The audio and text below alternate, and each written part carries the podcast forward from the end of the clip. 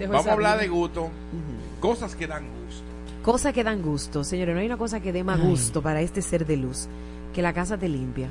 Bañadita, refrescadita, pijamita, heladito, palomita, peliculita. Oh, pero todo hito. Solita. Racarse donde le pica. Si te pica como la espalda, que alguien sepa en dónde, rácame ahí. Y que tú no tengas que decirle, va para acá, va para acá. No, no, no. Que sepa. los oídos con Ay. una pluma. Eso era lo que yo iba a decir. Tú metete algo en ese oído Como profundo. O, no, un hisope. Mira los ojos así. Pero, pero un gusto. Ajá, o sobarse un ojo. Ay, un sí, ojo cuando sí. te estás que te comiendo a ahí. Que te diga, Mira. muchacho, te va a sacar. O arracarte como los bordes de una herida. Ay, sí, es verdad. Es verdad. Es verdad. Llega de buen humor al trabajo junto a ellos. Sintoniza Exa FM desde las 7 de la mañana. Ponte Exa, tu emisora favorita. Tu emisora favorita. Esta es la hora en Exa 96.9. 12 y un minuto. Ponte Exa FM. En el paraíso hay buenos y malos, hay chismosos, hay enchinchados y hay santos. Hay gente que no rompe un plato, hay serpientes, hay palomos, hay tígeras y hay tigres. Hay débiles y valientes. Hay gente que no paga en la primera cita y hay gente que nunca deja propina. Hay un hombre y una mujer. Hay una Marola Guerrero y un Elliot Martínez. Y hay un programa que los junta a los dos, donde la radio gana y el mundo pierde. EXA presenta una nueva historia de nunca acabar. Noticias, entre piques, comentarios, entre jalada de moños, líos y mucha desnudez. De alma en cabina. Esto es Adana y Evo, donde llevar la contraria es tentación.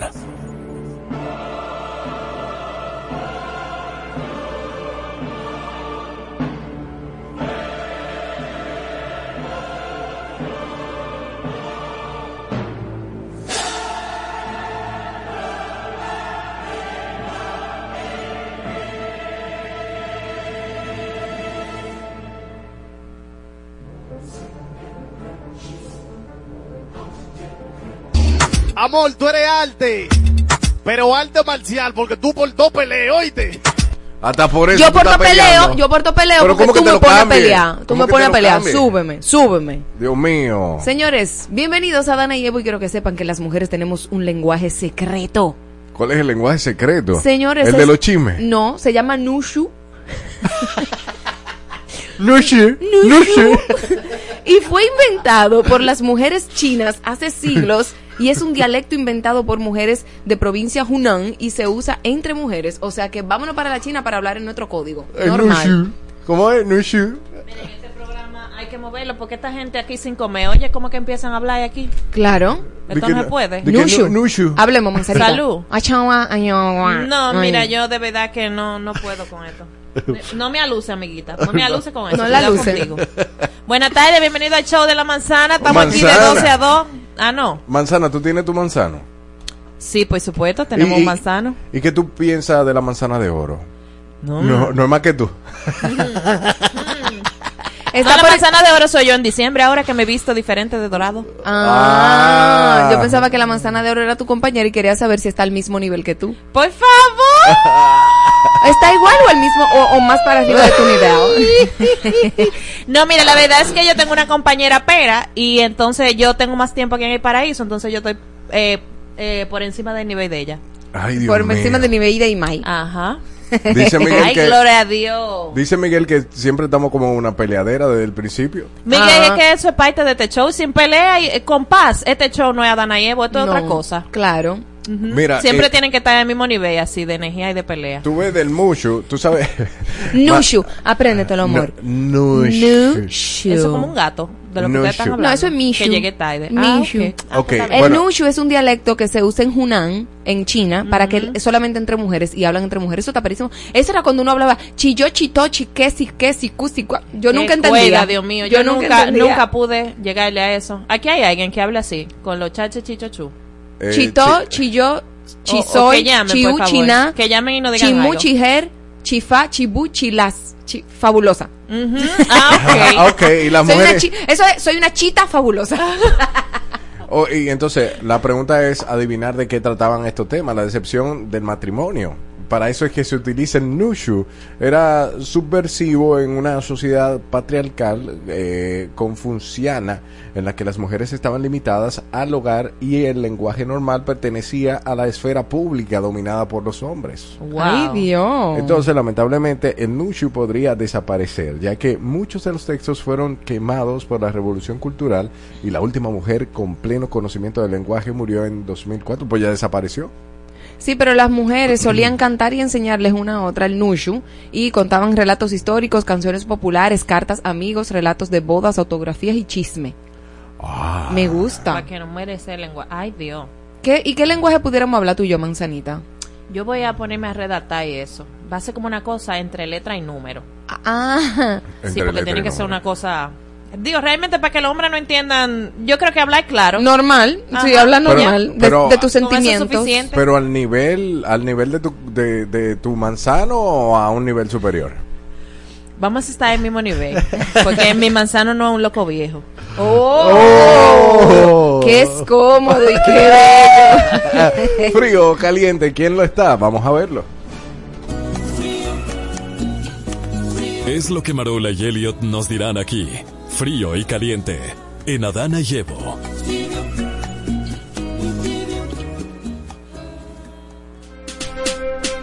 Yo no entiendo el nivel de conciencia de la gente que después que comete un error dice, no pasó nada, me voy a tirar a política. O político. No sé. Pero, ¿y de qué tú estás hablando? Yo voy a hablar. Yo voy a desarrollar. en un calor viejo y que vuelve, a pesar de haber tenido problemas con la justicia, Kingsbury, Kingsbury Taveras y su pareja Jason García serán candidatos a diputados por el PRM. Pero ustedes están en YouTube ahora. Sí, estamos en vivo en Pero YouTube. mira, para la gente que está en YouTube, aquí están mal informando. Ustedes dos están mal informando. Ajá. Porque esa que- de la que tú estás hablando es la rubia. Ajá. ¿Quién Yo es vi esa rubia? noticia y no era esa misma mujer que estaba. Era ¿Y una pel- pelo cataño, pelo coito y con otra nariz diferente. Esa no es la misma. No, a según. Yo creo que ustedes están equivocados. ¿Tú Porque crees? esa, esa sí es Kimberly, ¿verdad? Ajá. Pero la que yo vi ayer en la noticia, el mismo nombre, pero no era así, ¿no? Ella. ¿Se tiñó? Sí, Yo no, cambió, no. eh, pero va, eh, Superman se quita una gafa y otra gente. Pero Dios mío. Dios mío. Ok. Kingsbury Taveras y su pareja Jason García serán candidatos a diputado por el PRM. Si no se acuerdan quién es Kingsbury, es la primera ministra de la Juventud de Abinader, pero cogió una licencia de apenas un mes después de asumir porque le cayó Nuria encima por unos temitas de declaración jurada. No. Después renunció y aunque fue interrogada por el PEPCA, mas nunca volvió a hablar de ella. Jason también pasó por el PEPCA porque Kingsbury consiguió unos contratos de recogida de basura en Para el él. ayuntamiento de Boca Chica, donde él era el regidor. Ay, ¿qué Cosita, detallitos. Pero mira, mira esa foto, Marola. Mira Ay, qué lindo, Cosa con tu tierna, amor. bella. Qué amor, Váyanse para. YouTube para que vean. Váyase también a nuestro Instagram y ahí encuentre el link donde usted puede entrar directamente al en vivo. Ahí en las historias tenemos el link. Váyase para allá. Pues, Déjame decirte mientras tanto, ¿quién sí está frío, eh? El que me traiga comida ahora mismo. Ay, Discúlpame. in- innovando el frío para ver si se va este calor. El gobierno lanzó la Estrategia Nacional de Inteligencia Artificial. Sí, aunque usted no lo crea, en República Dominicana. Esto busca automatizar y digitalizar servicios ciudadanos, entre un montón de cosas más, para que todo sea más eficiente. Mire, esa inteligencia artificial, yo creo que debemos hacerle una lista de, de preguntas o requerimientos. Ajá. Yo arrancaría, dame la fórmula para eliminar los apagones. Claro. Oh. Dame la fórmula para elegir candidatos que no tengan temas de corrupción. Ok. Y así. Yo voy a hacer, voy a hacer ese listado. De Wow. cómo usar eficientemente la inteligencia artificial en República Dominicana. Según Abinader, República Dominicana es el primer país de Centroamérica y el Caribe en tener una estrategia como esta, la cual cuenta con cuatro pilares, entre estos un gobierno inteligente, que no es la inteligencia artificial, es un gobierno inteligente. También se busca tener una educación personalizada y crear en el país aplicaciones y softwares que conecten a la sociedad dominicana con un estado más eficiente. Ahora, la pregunta del millón, ¿tendrán internet? ¿Tendrán internet? ¿No será la luz para que el Funcionen. Yo tengo una pregunta. Contalo, che. ¿De qué nos sirve tener un gobierno inteligente si todo lo demás es bruto? ¿En qué sentido? No, claro, no puedo para utilizar la palabra inteligencia y, Aclara- e ignorancia. porque parece no, por como que el ejemplo, pueblo es los, no, no el pueblo, no, el pueblo no. Los sistemas, los sistemas no funcionan. O sea, por ejemplo, tenemos semáforo inteligente y siempre digo, el motorista no se para. O sea, el rojo significa dale para allá. Eh, tenemos No, el, hospitales. el- el amarillo es dale duro. Dale duro, pero el rojo, el rojo para ellos es verde. Ellos siguen en rojo, no hay problema, no hay problema. Entonces tenemos tele- tenemos eh, cosas inteligentes y gente que no sabe estar a la altura de la inteligencia de ese aparato. Entonces también vemos que, por ejemplo, que es súper lamentable una abuela, o sea, diciendo, se me murió mi nieta porque me mandaron a facturar. Yo llegué a una emergencia y se murió la nieta porque la mandaron a facturar en un hospital que se supone que es gratis. ¿A facturar qué? ¿Entiendes? Entonces vamos a tener un gobierno inteligente, pero todo lo demás no funciona.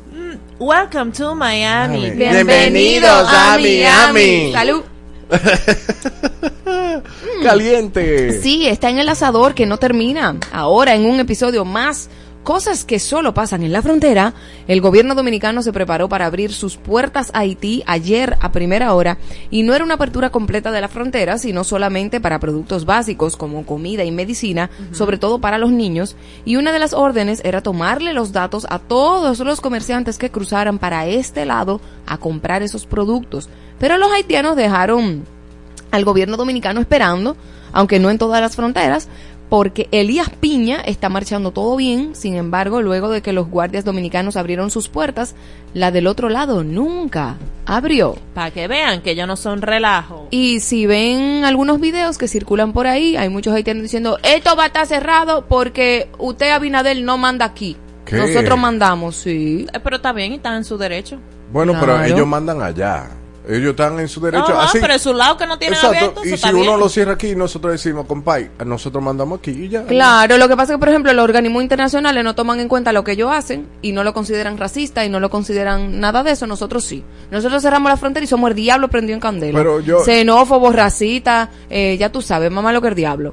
Y estamos, estamos así por culpa de los militares que están cogiendo el dinero. Claro No, que no, yes. no, y los no. agentes migratorios que están a- que estaban, asumo que ya no están vendiendo visa porque se supone que todo eso está bloqueado, se supone, y que no están pasando nadie por la por la frontera, pero nada. Pero los partos, de, las parturientas haitianas siguen pariendo aquí. No sé, no sé cómo entraron porque estaba todo cerrado. Pero calma pueblo, que ya vamos a tener un gobierno con inteligencia artificial y eso se va a solucionar. Gloria al Padre. Un gobierno más inteligente. Mira, las noticias, las frías, tú tienes que dármelas a mí porque las calientes a mí me calientan demasiado. Sí. Pero la, la otra la otra era fría y tú estabas caliente. Ah, también. Ah. Tengo un problema de calentura. Ey, buscando enfriar. La verdadera calentura. Ah, no, no. Ah, no, es feo decir Ah, eso. Continúe con sus noticias. Buscando enfriarse para no terminar en la victoria está Gabriel Santana Borsilea, uno de los acusados. Ah, Mira el nombre y apellido. Borsilea, Borsilea, uno de los acusados de la operación Búho por el supuesto fraude en la cooperativa de ahorros y crédito Herrera, donde varias figuras del medio eh, andan figurando. Dice que está dispuesto a devolver 6 millones de dólares a los afectados. Ay, la honesto. acusación habla de un fraude de 2.500 millones de pesos. Ay, Dios mío. Pero hay un dicho que dice, a falta de pan, ¿qué sabe? Y bueno, si usted quiere asociar a Gabriel Santana Borsilia, bueno, él era el ex dueño de La Máxima, que eh, fue una emisora que comenzó a contratar personas. programa. un programa, La Máxima Radio. Y entonces se hablaba de los sueldos que tenían los Jugosos. ¿eh? Jugosos. que. ¿De tenían, cuánto? Eso sí, ten- a- había mucho dinero. Ay, si la gente entendiera que Evo está al aire ahora mismo, no llamara. Por eso, llámelo al 829-298-501 para que Elliot le tome la llamada. Realmente no lo llame ahí porque ahí tampoco se la van a coger la llamada. Ah, pues. Escríbale. Escríbeme, escríbeme. Señores, esto está caliente en la frontera, sigue muy caliente. El ministro de Industria y Comercio dejó con una penita en el estómago y con cara de payasos a quienes creen que de verdad están echando gasolina premium. Esto fue cuando presentó los resultados de unas inspecciones de calidad que se han venido haciendo a los combustibles desde hace un tiempecito. En, pocas palabras, si has escuchado que aquí la gasolina premium realmente no es tan premium, pues te acaba de dar, te acaban de dar la razón. Dicen que más de la mitad, el 56%, de la gasolina de la buena, entre comillas, que se vende en el país no cumple con el octanaje que manda la ley, que debe ser de 95. Bueno, Eso no es aquí. Pero eso, te- somos un gobierno inteligente. No vamos a hacer. Por eso es que eso no- esas cosas se dan. Porque como Ah. no somos un gobierno inteligente todavía, Claro. no sabemos bien el lotanaje que tenemos que ponerle. ¿tú sabes? Claro. Pero ya lo vamos a averiguar eso. Sí, sí, tú, sí. sabes, tú sabes, los 10 mil millones de pesos que se han destinado para el subsidio del combustible, para sostener, vamos a decir así, el precio del petróleo en el país, para que nosotros estemos pagando, por ejemplo, la gasolina premium a 293 pesos. Se me da un dolor de cabeza ver que el octanaje no llega a dónde. Bueno, bueno. Un frío que inspira, porque cuando se quiere se puede. Tras huir de sus países de origen, Venezuela y Colombia, e instalarse en Brasil, Jair Soto y Zoila Rondón emprendieron un negocio desde cero para mantener su familia. La pareja empezó a recoger objetos reciclables y a transformarlos en escobas ecológicas para obtener ingresos en un almacén que ellos mismos construyeron. Al día de hoy han creado una comunidad en línea, Menina das Basouras, con más de un millón de seguidores. A pesar de los retos que supone emigrar, criar a seis niñas y montar un negocio, la pareja se mantiene positiva de cara al futuro. Qué wow, bien. tú Pero mire, eh, es- eso es no se logra nada más con resiliencia y vamos a adaptarnos, eso también con educación, porque donde donde Claro. ella sacó Esa esa, idea, idea. y que todo se puede hacer y, y transformarse. Por Dios eso es importante cada paso. Y que cierre la fábrica ya, que con seis muchachos estamos Sí, bien. eso me preocupó, pero wow. poco. Señores, esto se calentó como película de Hollywood. Ahora el sospechoso arrestado en el caso del asesinato de Tupac Shakur, Dwayne Keith D. Davis, implicó en el crimen al rapero Puff Daddy. Ay, usted. P. Diddy. Nombre real es Sean Love Combs. Durante una entrevista del pasado mes de agosto, si nunca hubiera conocido a, P. a Diddy, nunca habría estado involucrado en esta porquería. Nunca habría conocido al hermano. Nunca me habría involucrado en esto, dijo Kiffy D. Bueno. Bueno. Y es un poco extraño porque también yo estaba viendo que hay otras muertes eh, relacionadas a P. Diddy que yo no sabía. ¿Eh? Yes, hay otras muertes. Que, Bueno. que como que la gente que se acerca Ajá. a él se muere.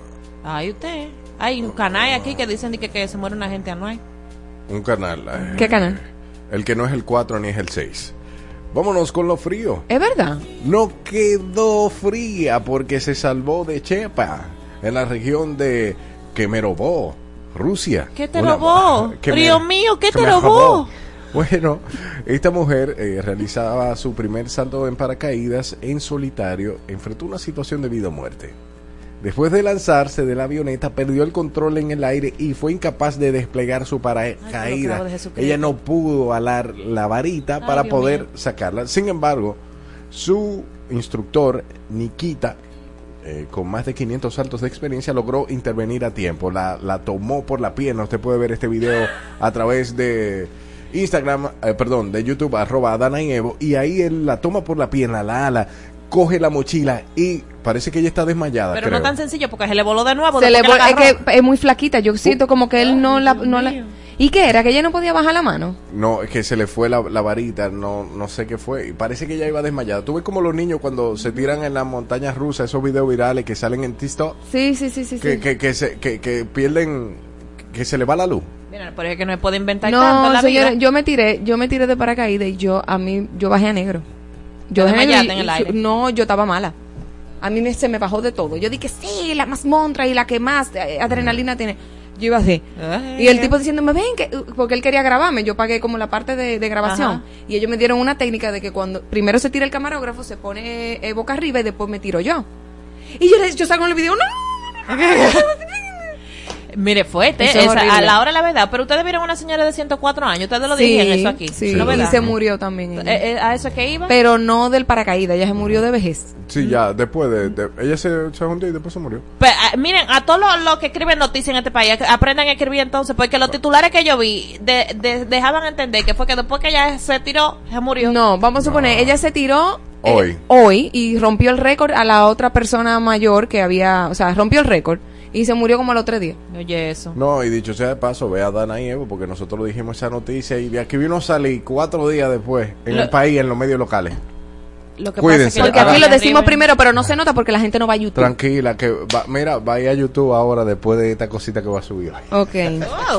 Literalmente quemados del calor están los argentinos por un por los incendios forestales de Córdoba que generaron nuevos focos y las llamas alcanzaron casas en varias localidades. Ay, Dios. El fuego comenzó el pasado lunes en la zona de los 400 de 400 viviendas afectadas a tres localidades. 30 habitantes tuvieron que ser evacuados debido al humo y las llamas y los bomberos también y la policía detuvieron a un joven acusado de iniciar ese fuego accidentalmente al hacer una fogata para calentar el agua y hacerse un café y los incendios han causado daños materiales significativos. O sea, todo eso que usted ve ahí prendido en llamas es debido a que un joven intentó hacer una fogata para colar un café. Mira, hay que decir que Dios libre nada más porque está fuerte la situación. Es muy fuerte. Muy desastroso. Está demasiado fuerte. Ni frío ni caliente. El primer ministro israelí Benjamin Netanyahu se comprometió a destruir el movimiento islamista palestino Hamas, que lanzó una ofensiva contra Israel y volvió a lanzar cohetes contra el territorio mientras la artillería de Israel arrasaba Gaza. Hamas es el Estado Islámico y vamos a aplastarlo y destruirlo, sentenció. Tras mantener una reunión con el exministro de Defensa Benny Gantz, Netanyahu anunció la formación de un gobierno de emergencia y un gabinete de guerra hasta el fin del conflicto. Por el momento continúan aumentando las los desaparecidos, heridos y muertos en el sexto día de la guerra. Ay, Dios. Eso, me pone mal, de verdad. Es que se, se está calentando más. Está eh. feo, feo eso.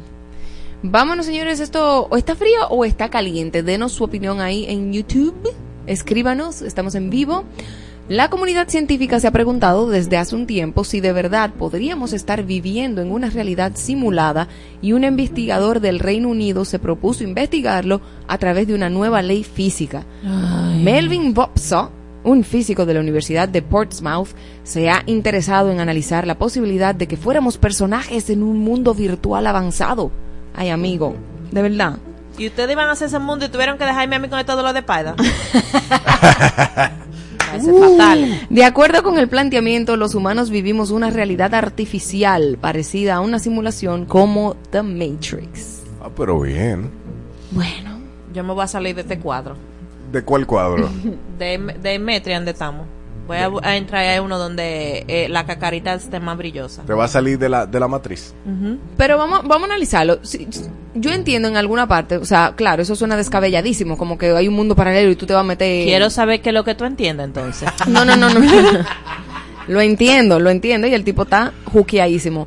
Pero bien. Pero sí, yo entiendo que nosotros vivimos como un poco ciegos, como manipulados. Como No que nosotros no vivimos la realidad, realidad, realidad como es. O sea, si, no nut- si, si los mismos dueños de los medios de comunicación eh, eh, internacionales son gente específica que quieren que tengamos ese mensaje, nosotros realmente estamos informados. Pues entonces no es que tú no estás viviendo como es, sino que tú no tienes toda la información. Pero si no De tengo toda la información, no estoy viviendo como es. Porque, por ejemplo, este lío de Gaza, nosotros estamos viendo una parte, una partecita nada más, pero en el trasfondo real, real, real, o sea, incluso, a mí me sorprendió muchísimo que, eh, en TikTok, eh, había un tipo, pero es verdad, yo consumo TikTok, pero, pero la- lo, lo bueno de las redes sociales es que te dan otra perspectiva.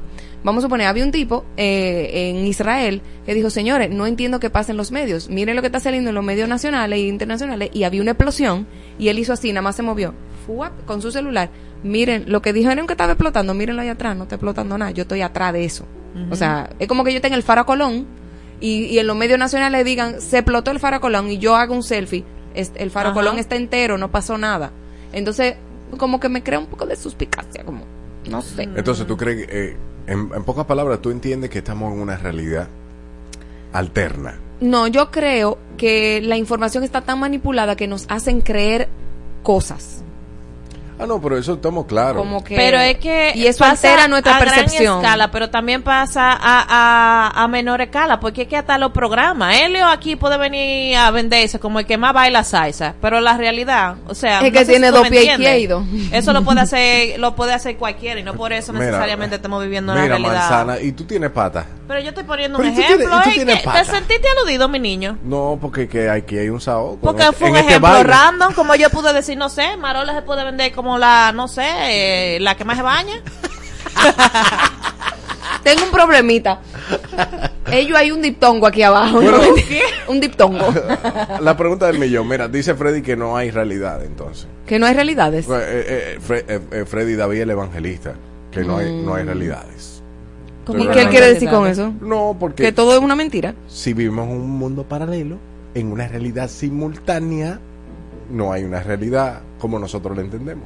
Yo lo entiendo a él. Tú sabes que yo, ay Dios, cuando yo era más chiquita, ay Dios. Di. Yo me quedo como que de verdad yo soy así como yo me veo en el espejo, o, o soy yo, o, o qué estará pasando. ¿Cómo así? Sí, no sé, como que, no sé. Como que qué está pa- pasando en qué sentido? En, en eso mismo, como que si de verdad las cosas son como yo la estoy viendo, si lo que yo digo que huele a fresa es a fresa, o todo el mundo lo huele así, o lo huelen diferente. Eso mismo, de otra realidad. Bueno, Gracias por estar con nosotros. Se acabó Dana y Evo. Esto, esto de programa no es normal. Vamos, vamos a dejarlo ahí porque de verdad eso no está ni frío ni caliente. Porque Marol entiende que estamos en una realidad simultánea. Yo creo en la realidad cuántica, entonces ¿Qué es una realidad cuántica? la cuarta dimensión. Pero explícate. Vivimos en la cuarta ya. Pero explícate. Esa es la quinta o la sexta. Qué difícil. Estás intentando escuchar, entender, comprender, asimilar y descifrar a Adana y Evo con Marola Guerrero y Elliot Martínez. en Exa FM. 96.9. Los muchachos en el ring del barrio nunca se doblan. Se mantienen en su tinta con un con de cariño. iPhone en la mano y con el flow en la ropa. Con sus gorras de Big Papi, con sus tenis de Jordan. A las 2 de la mañana, en el medio del jaleo, aparece una jipeta, un billete de 500 y un deseo. Sale un individuo, lleva todo oscuro, con un diente de oro puro, a quien llama por apodo el rey del mambo.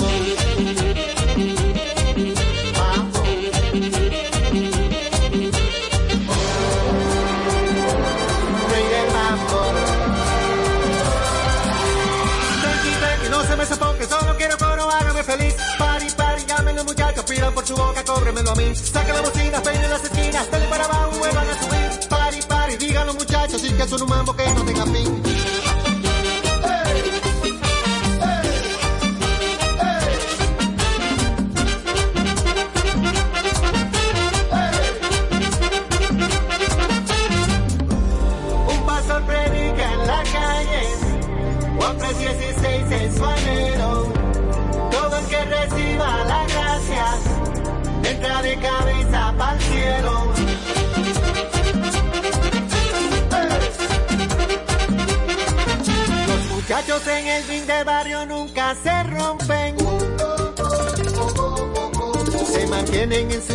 Pero no caen en gancho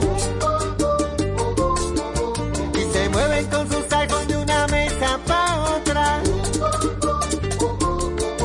Y se tiran por el WhatsApp, no me gusta la cosa. A las 5 de la mañana, en el medio del jaleo, aparece una jipeta y se arma de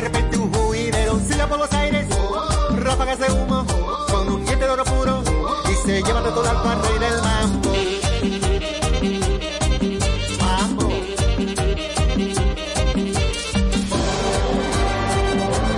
rey del mambo. Tranqui, yo te lo decía, no me daba buena onda el infeliz. Pari, pari, dicen los muchachos que siga la fiesta, que él no era de aquí. Ponga la trompeta, salten y de vuelta, que la vida cobra como de. Tranqui, tranqui, que no para el mambo, dicen los muchachos que están en el ring.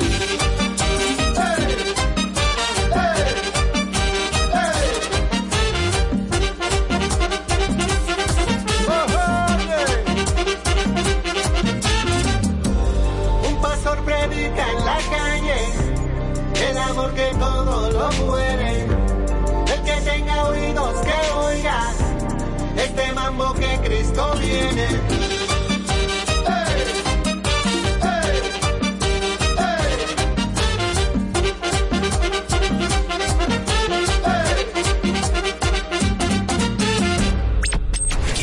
ponte. XFM. XFM. Gánate un sistema de audio MHC B13, marca Sony shazameando los temas de Romeo que escuches aquí en Nexa FM. Envíanos la captura de pantalla del Shazam al WhatsApp 829-292-8501. Y así de fácil, ya estás participando. Lleva las fiestas al siguiente nivel con Nexa FM, tu emisora favorita. Vicente García regresa a casa con su gira 2023. Disfruta de todos sus éxitos en vivo en una noche inolvidable. Soy palma que en la a la mar. Ese 11 de noviembre en el pabellón de voleibol. Recibe 15% de descuento pagando con tarjetas Van Reservas. Entradas a la venta en tuboleta.com.do y Sprint Center. Aquí yo te esperaré. Estás pasando las de Caín oyendo a Adana y Evo con Marola Guerrero y Elliot Martínez. En Exa FM 96.9.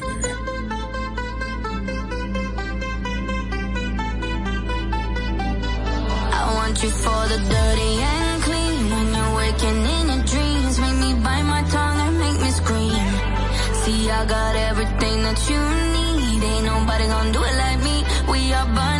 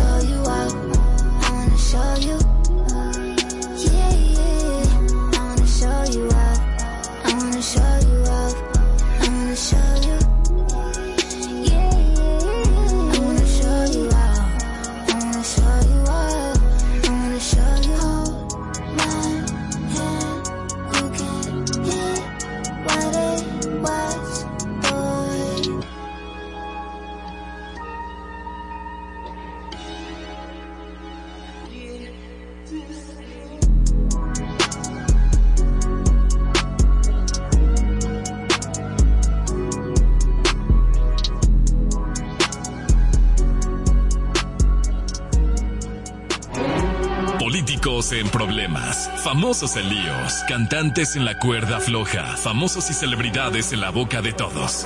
Llegó el momento para aconsejarles por el bobo en que están metidos. Eh, no me importa, no me importa, no me importa. En Adana y Evo es tiempo de dar el consejo que no nos pidieron.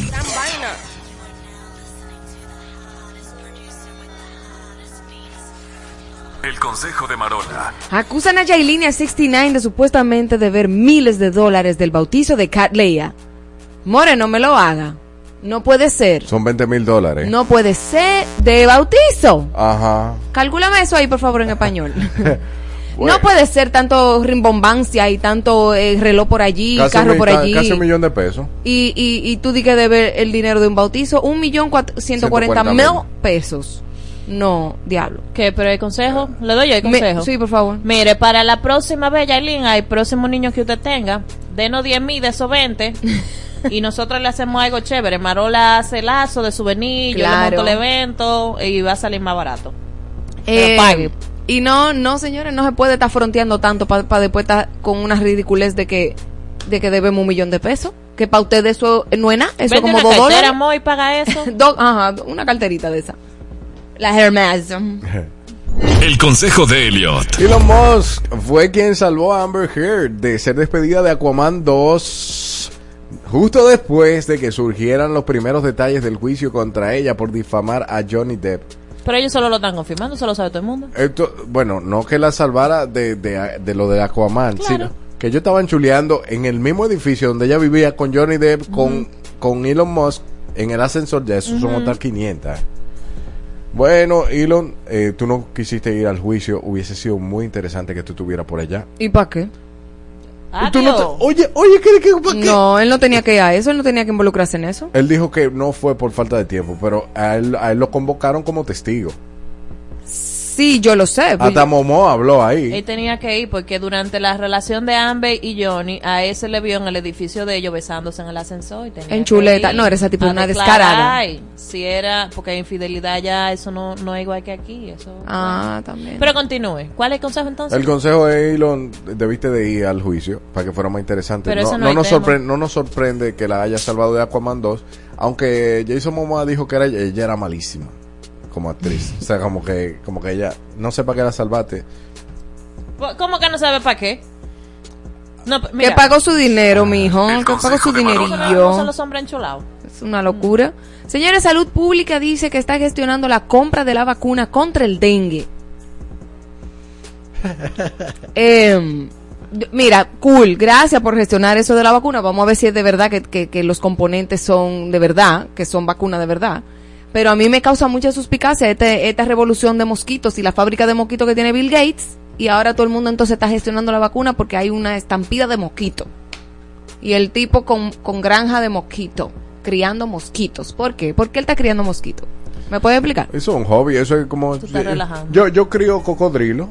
No, more, no. Ah. No, porque ¿Cómo se entonces llamaría la de los mosquitos? mosqui- mosquicultura.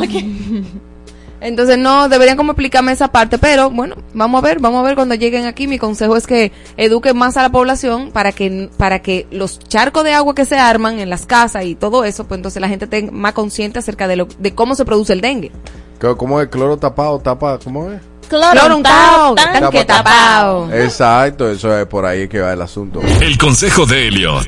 UNICEF, las niñas dominicanas necesitan que se invierta más en sus derechos. Sí, eh, las niñas, eso, eso es real, todavía vivimos, a pesar de que la mujer ha tomado muchísima relevancia con el paso del tiempo, yo entiendo que UNICEF sigue, debe de seguir alzando la voz eh, por, por las niñas y o niños, adolescentes también, quienes en algunos casos no tienen voz. Pero, por ejemplo, ¿a qué se refiere con que las niñas dominicanas necesitan que se inviertan más en sus derechos? ¿Cuáles derechos las niñas dominicanas no tienen? Es que la, la mujer por ser mujer la, la lleva de perder en una sociedad machista como la República Dominicana. La mujer por ser mujer. Ah, la mujer, la- ah, por el hecho de tú ser niña y nacer con una vulva, pues aquí tú vas en detrimento. Todavía hay, hay mucho prejuicio con la mujer. Yo no estoy de acuerdo con eso. Yo sé que hay, hay bueno, que eso es de que tú estás evolucionada, tú no, estás leída. no, no, no, no, no, no, no. Porque, por ejemplo, en países de, Ox- de Medio Oriente, por el hecho de ser mujer, ahí sí tú llevas la de perder, donde tú no, ni siquiera vas a tener acceso a la educación porque tú eres un, tú eres una porquería en Medio Oriente. O sea, pero aquí en República Dominicana, aunque no, o sea, por eso, por eso pienso, ¿cuáles son los derechos de nuestras niñas que ellas no tienen? Porque todos los niños tienen derecho a la educación, a esto. Las oportunidades son otras cosas, pero los derechos, nuestras niñas dominicanas tienen todos los derechos disponibles. Sí.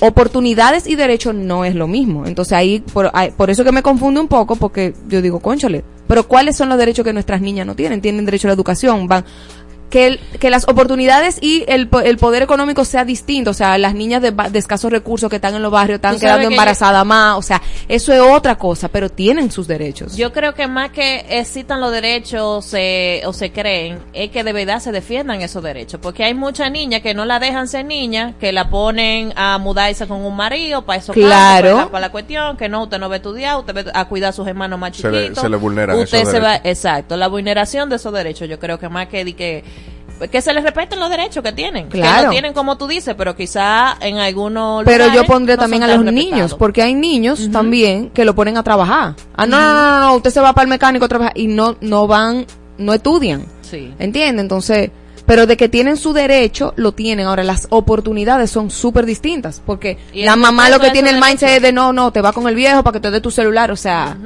ahí. Marola, destácate. El consejo de. Marola. Vamos. Jada Sube a nivel. Pinkett. este grupo, wow. Jada Pinkett Smith dice que Chris Rock la llamó una vez para invitarla a salir tras escuchar rumores de que se estaba divorciando de Will Smith. Ella se disculpó por la confusión. Bueno, manita, mira, yo lo que creo que en este momento no, no, es, prudente, no es prudente tú revivir eh, Chris Rock ni nada de lo que haya pasado en el pasado con otros artistas, como que no. Mira, yo no, sé si es que hay poca de ella está teniendo visita baja o qué es lo que le pasa a ella. Antes de ayer dijo que no, que ella está separada desde hace siete años de Will Smith. Hoy salta con que Chris Roll la estaba enamorando y que le invitó a salir. ¿Pa, pa qué que tú sacas con eso expediente a estas alturas de, de juego? Ah, es yo- muy fuerte. Yo le recomiendo a ella que se quede un poco más callada. Yo, es que para que ella dice que ella. Nadie lo sabe, nadie o sea, lo sabe. ¿Para qué ella dijo eso? Nadie lo sabe. ella, ella, ella está en el grupito de Piqué, Amber Heard. Ponte el audio de por ahí. Ahí. No se sabe. no se sabe. No, es verdad, porque si tú sabes que hubo un lío, o sea, tu esposo le casi pierde el Oscar por haber darle un trompón a Chris No, que lo Rock. sacaron de los Oscars Ya. con 12 años. Ya no va, se ganó su Oscar y, ya, y llama, nunca más va a volver. O sea, manita, tú no puedes mencionar nada de Chris Rock. No sé. No sé cómo hubo fallo con esa corona. Estoy molesta, me voy a acostar. El consejo de Elliot. El Papa Francisco pide a Hamas que libere a los rehenes y dice que Israel tiene derecho a defenderse. Bueno, mi consejo para usted, eh, pontífice, la máxima autoridad de la Iglesia Católica, es que, ay, la palabra en ese tipo de posiciones tiene mucho poder. Y tomando eso textualmente, obviamente me imagino que se tradujo del italiano al español. por No, un- porque él habla español. Sí, sí, pero eh, independientemente de, yo lo que entiendo es que eh, adoptar posiciones y o posturas desde una posición de tanto poder, uff, eso es problemático y, realmente no suele ayudar. No, que manito, no le van a hacer caso, porque él, él representa a la iglesia católica, esta gente son islámica. O sea, ellos no le ven autoridad al Papa. Ellos lo ven como una porquería, aunque no sea así. Aunque no sea así, exacto. Ellos, o sea, jamás, jamás le va a hacer caso a nada de lo que diga el Papa. Bueno, papá, con todo el respeto que usted merece, yo hubiese orado por la humanidad y por la paz. Y no me voy de ningún lado de que soltar rehén y que Israel también tiene derecho a protestar. No, to- todo el mundo tiene derecho. El problema es que está siendo mal utilizado. Y ahora nosotros acabamos de aconsejar a unas cuantas personas y o situaciones que estamos viviendo en este querido mundo y, y o paraíso, República Dominicana. Quédate con nosotros porque viene Alberto Vargas. Sí, Uy. Alberto Vargas estará con nosotros en breve. En la silla de la verdad. o el veneno. un consejo para todos los que no les gustan coger un consejo. Los consejos son buenos para todos. Que pasen buenos días y muchas gracias.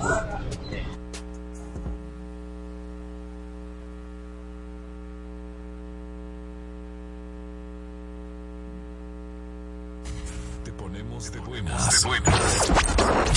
En todas partes. Ponte. Exa FM.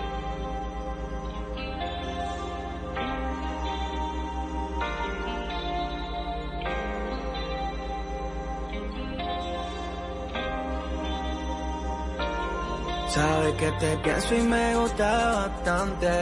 Desde que te vi esa noche me enganchaste. Fue como una explosión de sentimientos que no entiendes. No sé por qué diablos ahora me hace falta verte. Y aunque no te vea, casi ya ni hablamos. En el corazón vuelve el que tú y yo nos besamos. Un poco cliché lo se beba, pero ¿qué hago? Ti yo me estoy apechando. Y tengo unas ganas De que estés aquí en mi cama. Darte amor que no te importe que pase mañana. Y pues si te quedan ganas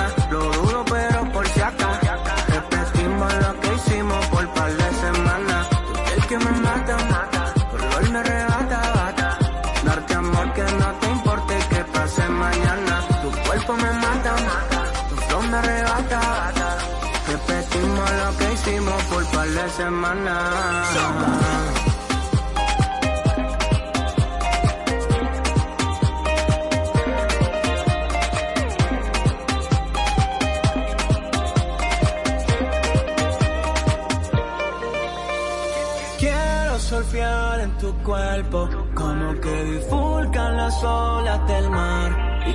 Y como Poseidón, me por el mar entre tus piernas. Sé que soy un loco, pero tú vas a gozar. ¿Qué tal? Si te escapas conmigo un ratico, ¿qué tal? Mami, solo te quiero enseñar. Que tú y yo somos, si somos, que somos. Aunque tú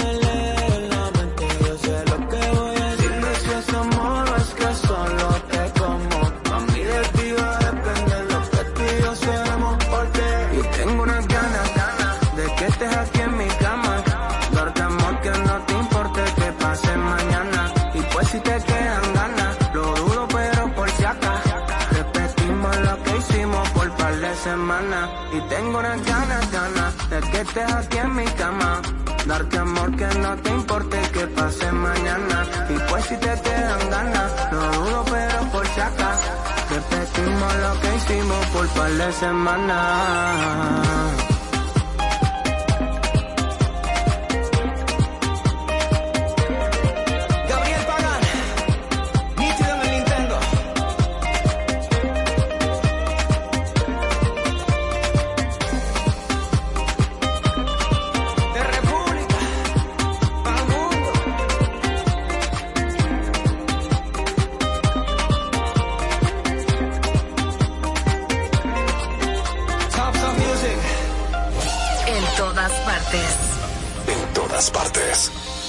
Exa FM 96.9. Habrá cambiado de compañía.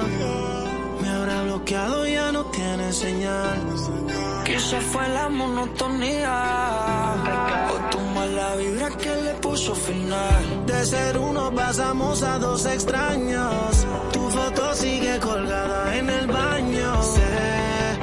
Nos hicimos mucho daño y sé, bebé. Y aunque me apague el celular, te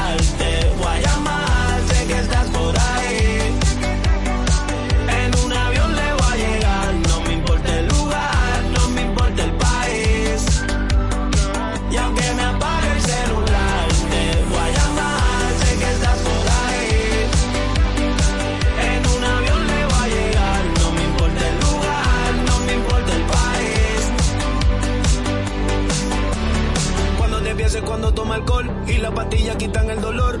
En mi cuarto dejaste dolor. Se acabaron la peli de terror. Tú me pagaste con el cintor. Tú eras el cuadro y yo el pintor. Ahora te llamo.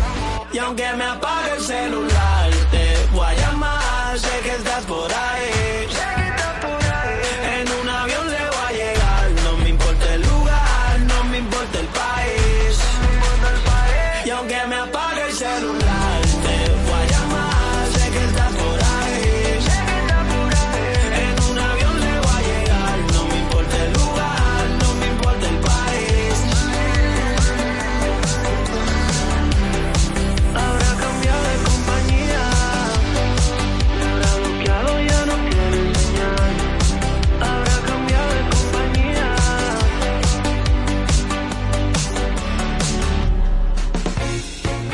Aceptamos que te confundas.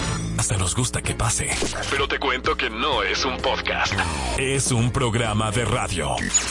Adana llevo con Marola Guerrero y Elliot Martínez.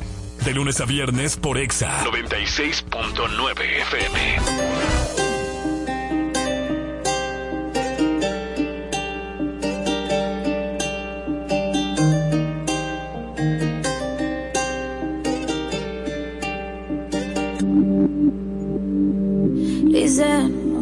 Nuevo pa' que analicen. Parto cada país que pise. Desde que el avión aterrice.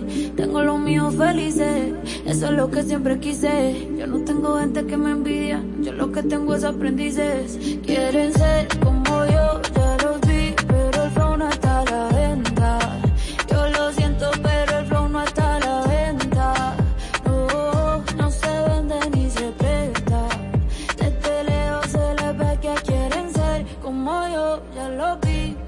flow no está a la venta. Yo lo siento, pero el flow no está a la venta. No, no se vende ni se presta. La gente rompiendo en lo que se espera. Y yo sé que a muchos les desespera. De todos los estilos, todas las maneras. Parezco Goku con las siete esferas. La paisa llevando la delantera. Dejándola alta como quiera. Tengo manes peleándose por mí, sí también las. Y si le duele que la esté rompiendo como se supone, pues mala mía. Puedo vivir como cuatro días sin trabajar solo con mis regalías. Tengo gente que no me creía queriendo trabajar en mi compañía. Y mujeres que me dicen que por mí llevando sin miedo se cambiaría. La bicho está la dura la tipa. Rompe el show cantando hasta con gripa. Llego a España y me dicen, tía, tú te mando un flow del auto que flipa. Si te cero hace rato pasé. Mi fandom y yo somos inseparables. Me siento increíble. Quieren ser como yo, ya los vi, pero el flow no está a la venta. Yo lo siento, pero el flow no está a la venta. No, no se vende ni se presta. Que quieren ser como yo, ya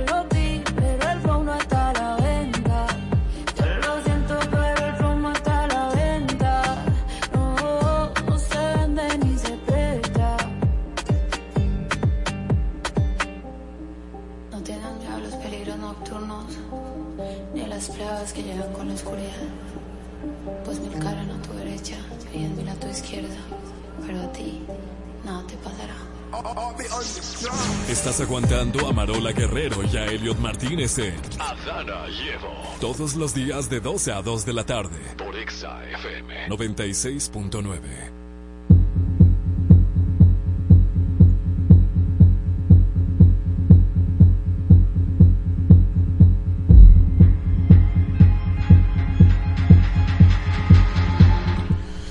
Llegó el momento de la silla de la verdad o el veneno. El día de hoy nos acompaña Alberto Vargas. Barba. Saludos, saludos. Qué maldito ánimo. Loco. No, no, no. Lo que pasa es que tú sabes que yo me levanto temprano, Mariel. Yo soy un hombre que madrugo. Entonces ya a esta hora se me están acabando las baterías.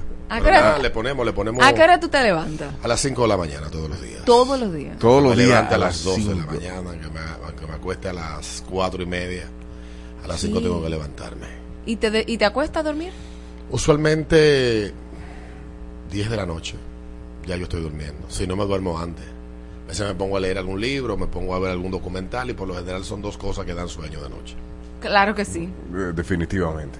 Bueno, bienvenido a la silla de la verdad y el veneno. Esto es un segmento muy, muy especial dentro de. Adana y Evo, donde te vamos a hacer preguntas directas. Va a haber, son tres fases. La primera de sí o no. Tú nada más respondes sí o, sí o no sin abundar Ah, no, mucho. perfecto. La segunda, tú te hacemos las preguntas y tú abundas un poquito más. Y la tercera es un, un contrainterrogatorio en base a todo lo que tú digas. Ok. Leña, le Esto dimos. algo así como una especie de entrevista de recursos humanos. Al- ah, eh, por, por ahí. eh, lo, lo captaste muy bien. Sin decir la palabra, se crece en los medios. Sí. ¿Te gusta el sonido? No. ¿Te ha dolido algún tipo de censura que te hayan hecho? Mm, sí. Hay personas que sobran en los medios. No. No tiene. eh, esta pregunta es muy interesante porque eh, no tienes grises. Para ti lo- eh, todo es blanco o negro. Y lo digo porque anteriormente tu usuario era radical total. Ahora es eh, radical total. Total. Huele papas. Sí, el huele popes. Es Para- que yo de una discoteca. Ok, pero eh, eh, eh, sí, o, o- en, este, en este caso es sí o no. ¿Para ti es todo blanco, negro o existen No. grises? No. ¿Te casarías? No. ¿Eres parte de la comunidad? Uh, eso lo sabe el pueblo, sí. Ok. ¿Estás de acuerdo con el lenguaje inclusive?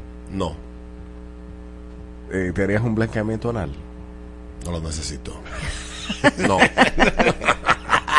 Está todo bien por ahí abajo, amigo. Eh, Uy, ¿te has enamorado de dos personas al mismo tiempo? no. Mira, eh, hay, hay rumores por ahí. Y tú sabes que a veces... No me cagué, no me Muchas cagué. personas, déjame, déjame hacer- elaborar bien esto, porque como trabajo con él, tengo que cuidarlo también. Eh, muchas personas asumen que Sergio Carlos es gay. Y esto es percepción, para muchos, es igual a la realidad, pero no necesariamente la realidad.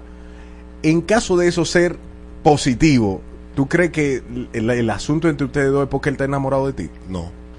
Ok. ¿Sacarías a alguien del ritmo de la mañana? No, no he sacado a nadie nunca. Ok, hasta aquí el sí o no. Ahora vamos con preguntas específicas sin rodeos. Nos fuimos. ¿Cuál es tu tema con la comunidad? Porque eres gay y te vemos tirándole. No, yo no tengo ningún tema. Primero, eh, la comunidad, como la llaman, es un invento político de la década de los 60, de los 70 en Estados Unidos. Tiene una historia bastante interesante.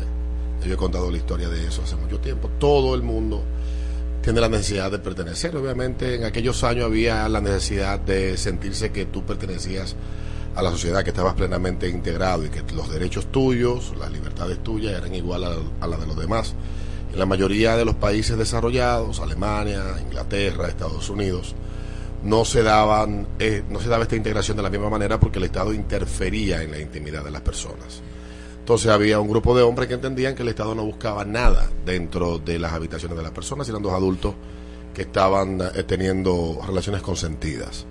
Y por ahí empieza esa lucha de, re- de reconocimiento de sus derechos, de sus libertades, más que de sus derechos, de- ese derecho que tienes tú a amar, estar, acostarte y vivir como te dé la gana, sin la necesidad de que la sociedad te imponga una forma de vida, siempre y cuando esta no sea al margen de, de, la ley, de lo, de, lo, de lo racional, de lo, de lo que es eh, entendible que cada quien tiene derecho. Entonces surge el movimiento y ese movimiento que tuvo mucho arrastre en un momento donde empiezan a definirse bastante, eh, empieza a penetrar bastante el pensamiento de izquierda en Estados Unidos, es tomado por el ala más radical de la izquierda feminista americana.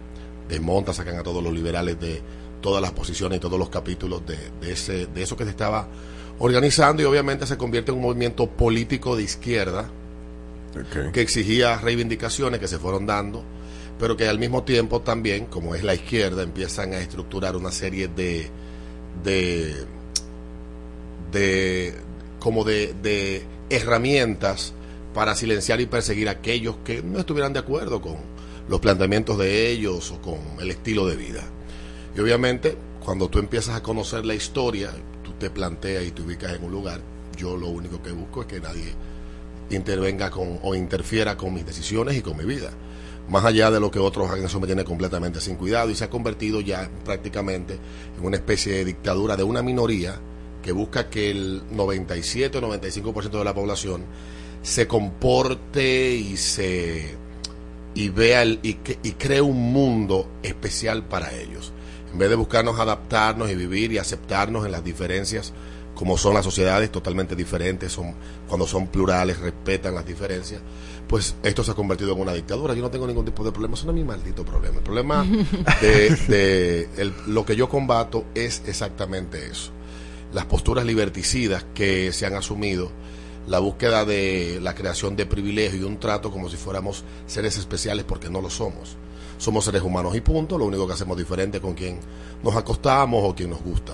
Que se, está, que se pueda buscar el respeto, bueno, el respeto no se obtiene, el respeto no es algo que se da, el respeto es algo que se construye, es un camino de doble vía y la sociedad no puede respetar al que no respeta a la sociedad y ese es mi problema. Más allá de eso, yo no tengo ningún. Mis posturas son críticas respecto a eso que obedece a esa postura política, que es un instrumento político. Cuando desaparecen, eh, la, cuando cae el muro de, Ber- de Berlín, quedó mucha gente vaga. Entonces, mucha gente como- buscando cuál es el ocio. instrumento que voy a utilizar yo para seguir teniendo vigencia en un mundo donde ya esa bipolaridad del capitalismo versus el socialismo comunismo entre el, ese, esa quimera, ese sueño que tú me que yo te prometo que nunca llegue, se convierte siempre en un infierno que es el socialismo versus el monstruo que es el capitalismo, que es, pero que ha sido lo que ha dado toda, donde han surgido todas las libertades y donde toda la prosperidad que hoy disfruta el mundo ha surgido. Entonces, bueno, todo no es tan gris, no es tan negro y blanco. El socialismo tiene aspectos positivos que se pueden tomar de él, pero indiscutiblemente eh, cuando desaparece esa, esa disputa hay que encontrar, y básicamente en los 80 es que la izquierda, que siempre fue homofóbica, detractora de los gays, que los fusilaban en Cuba, que lo ponían a trabajar en campos de concentración porque el trabajo hacía al hombre, al hombre, lo- hacía hombre al individuo. El trabajo dignifica, ¿no? entonces, ¿no? No, no, el trabajo hacía hombre a los pájaros. Esa era la lógica El de trabajo Fidel forzado. Castro y de los Ah. socialistas que gobernaban en Cuba. Ese era su discurso. Entonces, cuando desaparece el, el, el, desaparece esa, esa bipolaridad que había. De un lado el bloque capitalista y del otro el bloque socialista, pues hay que encontrar un nuevo instrumento. Claro. Y mucha gente se deja instrumentalizar. Yo fui parte en, en un momento determinado, eh, partícipe de muchas de esas ideas, pero cuando tú tienes pensamiento crítico y tú empiezas a observar, yo creo que el epítome ya, el, el- el Everest de, de todo esto se culminó cuando ya los estados empezaron a reconocerle a los individuos la libertad de compartir, vivir y construir un patrimonio con quien le diera la gana y garantizarle, igual que a cualquier otro par de individuos, las mismas garantías que el Estado da. Y eso ya pasó en el año 2015. En el 2015, dentro del mismo movimiento en Estados Unidos, pasa, se da una discusión. Años después, la discusión era ya somos iguales a los demás, o sea, ya los homosexuales no son una clase oprimida en Estados Unidos, no se le niega nada, es el lugar más seguro para ser homosexual de América completa. Entonces, ¿qué hay que hacer? ¿Qué hay que buscar? Bueno, pues surgió otra locura que tiene el mundo pata para arriba, que es el momento trans, como lo llaman algunos algunos analistas, algunos críticos, y es toda esta locura que estamos viendo ahora, que tiene los mismos matices, y de hecho en Estados Unidos, dentro del, del famoso movimiento ya hay una división, y esa división se produce porque hay quienes plantean que ya siendo par, ya estando siendo parte del de la comunidad. quo, Ajá, exacto. ya siendo parte de él son privilegiados. Entonces, y que ellos no luchan por gente con privilegios.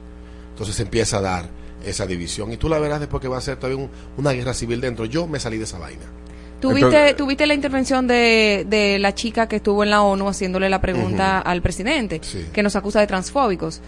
Eh, República Dominicana, a tu entender, es un país transfóbico República y Do- homofóbico. mira, Ropio- República Dominicana es un país como cualquier otro, con problemas, con cosas positivas, etcétera. Eso es un discurso que se ha ido estructurando porque así piensan esas mentes, esas mentes que son adoctrinadas dentro de las universidades, con una serie de locuras que tú no te imaginas, todo lo que esa gente le meten en la cabeza. Obviamente que es una muchacha que no conoce a República Dominicana. República Dominicana, bueno, aquí nosotros tenemos como Estados Unidos tiene también historia y cosas que son terribles de la historia, pero la historia es eso, la historia son hechos que pasaron y punto. Las generaciones que hemos ido tal vez cambiando el rumbo de la República Dominicana y de todas las cosas que estaban mal antes, evidentemente no debemos de sentirnos ni responsables ni culpables ni, ni, ni cargar con, eh, con un látigo sobre la espalda de lo que haya hecho Trujillo de los 31 años que gobernó, de lo que pasaran en los años de Lilis o de lo que sucedió cuando llegó aquí Cristóbal Colón. Eso es historia y punto. Ya, se acabó. Ahora, uno lo estudia, uno lo aprende y uno trata de no repetirlo. Pero eso es la búsqueda de la constante eh, culpabilización de la gente para imponer, porque lo que hay detrás, te repito, de las personas que obedecen a estas ideas posmodernas, revisionistas, interseccionalistas, identitarias y toda la basura que se han ido inventando en los últimos 40 años eh, en torno a todo, de que hay unas estructuras de poder que están ahí silenciosas, que la gobierna el hombre blanco, macho, ¿cómo que le dicen? Privilegiado. macho, eh, heterosexual, eh, ese heteropatriarcado, que es un disparate, eso no existe. Eh, el, eh, eh, entonces oprime a los más débiles. Entonces siempre andan buscando débiles. Los haitianos vienen aquí a trabajar por, que dicho sea de paso, no se les paga mal, se les paga el precio de su trabajo, a donde quiera que ellos van, porque saben más de sus derechos que los mismos dominicanos. Eh, que vienen acá es porque nosotros de alguna manera nos hemos beneficiado de haber, no haber permitido que ellos concretizaran la liberación de la República Dominicana y los hicimos salir de aquí huyendo porque somos unos racistas, no queríamos ser gobernados por negros, un país que el 70% de la población es 70, 80% Mestiza, mestiza, es negra. mestiza y ese mestizaje mayoritariamente se da entre negros, negros y, Y blancos. y blancos, se dio de esa manera. Eso es un disparate, allá la mandaron a eso. Lo lamentable es que eso sale de círculo de dominicanos que hacen vida intelectual en las universidades de la costa este de Estados Unidos, escritores de origen dominicano que tienen programas de radio, que tienen páginas de internet, que escriben en periódicos dominicanos desde el patio. Eso fue un dominicano que le envió a ella eso. Eso no fue de que el lobby haitiano. El- el lobby haitiano de que mandó eso. eso. Esa muchacha es una estúpida que no sabe lo que tiene en la cabeza, aparte de Zika. O sea, entonces, eh, más allá de eso, ya no tiene ideas en su cabeza, ya tiene un, Un discurso un discurso aprendido, manufacturado, para entonces lucírsela. Si yo hubiese estado al lado del presidente el día que lo invitan a la Universidad de Columbia, yo le digo no vaya. Ninguna universidad del este de Estados Unidos y la mayoría de las universidades de Estados Unidos son espacios donde se puede discutir sanamente nada ya hoy en día. Son espacios que están tomados por ese pensamiento eh, hegemónico, que es lo que domina hoy. La izquierda domina la, la cultura, domina las universidades, la educación, quiere reescribir la historia, porque entiende que reescribiendo la historia en el presente puede construir un futuro donde el ser humano piense distinto y eso no va a pasar. Eso no pasó en 70 años en Rusia. El ser humano siguió siendo tal cual, pensando, tal vez repitiendo públicamente lo que el régimen quería, pero en privado, Era pensando y actuando totalmente como lo, como, como, como le daba la gana. Y yo creo que si el presidente hubiese tenido al lado a alguien que no buscara ponerle la estrella de que él dio, participó en una charla en la Universidad de Columbia, ese mal rato él no lo pasa. ¿Por qué eres el dolor de los hijos de perra? Tú sabes que esa vaina yo le escribí, le escribí hace ya dos años, porque hay, a veces hay episodios en tu vida que tú tienes que sacar un aprendizaje de ellos.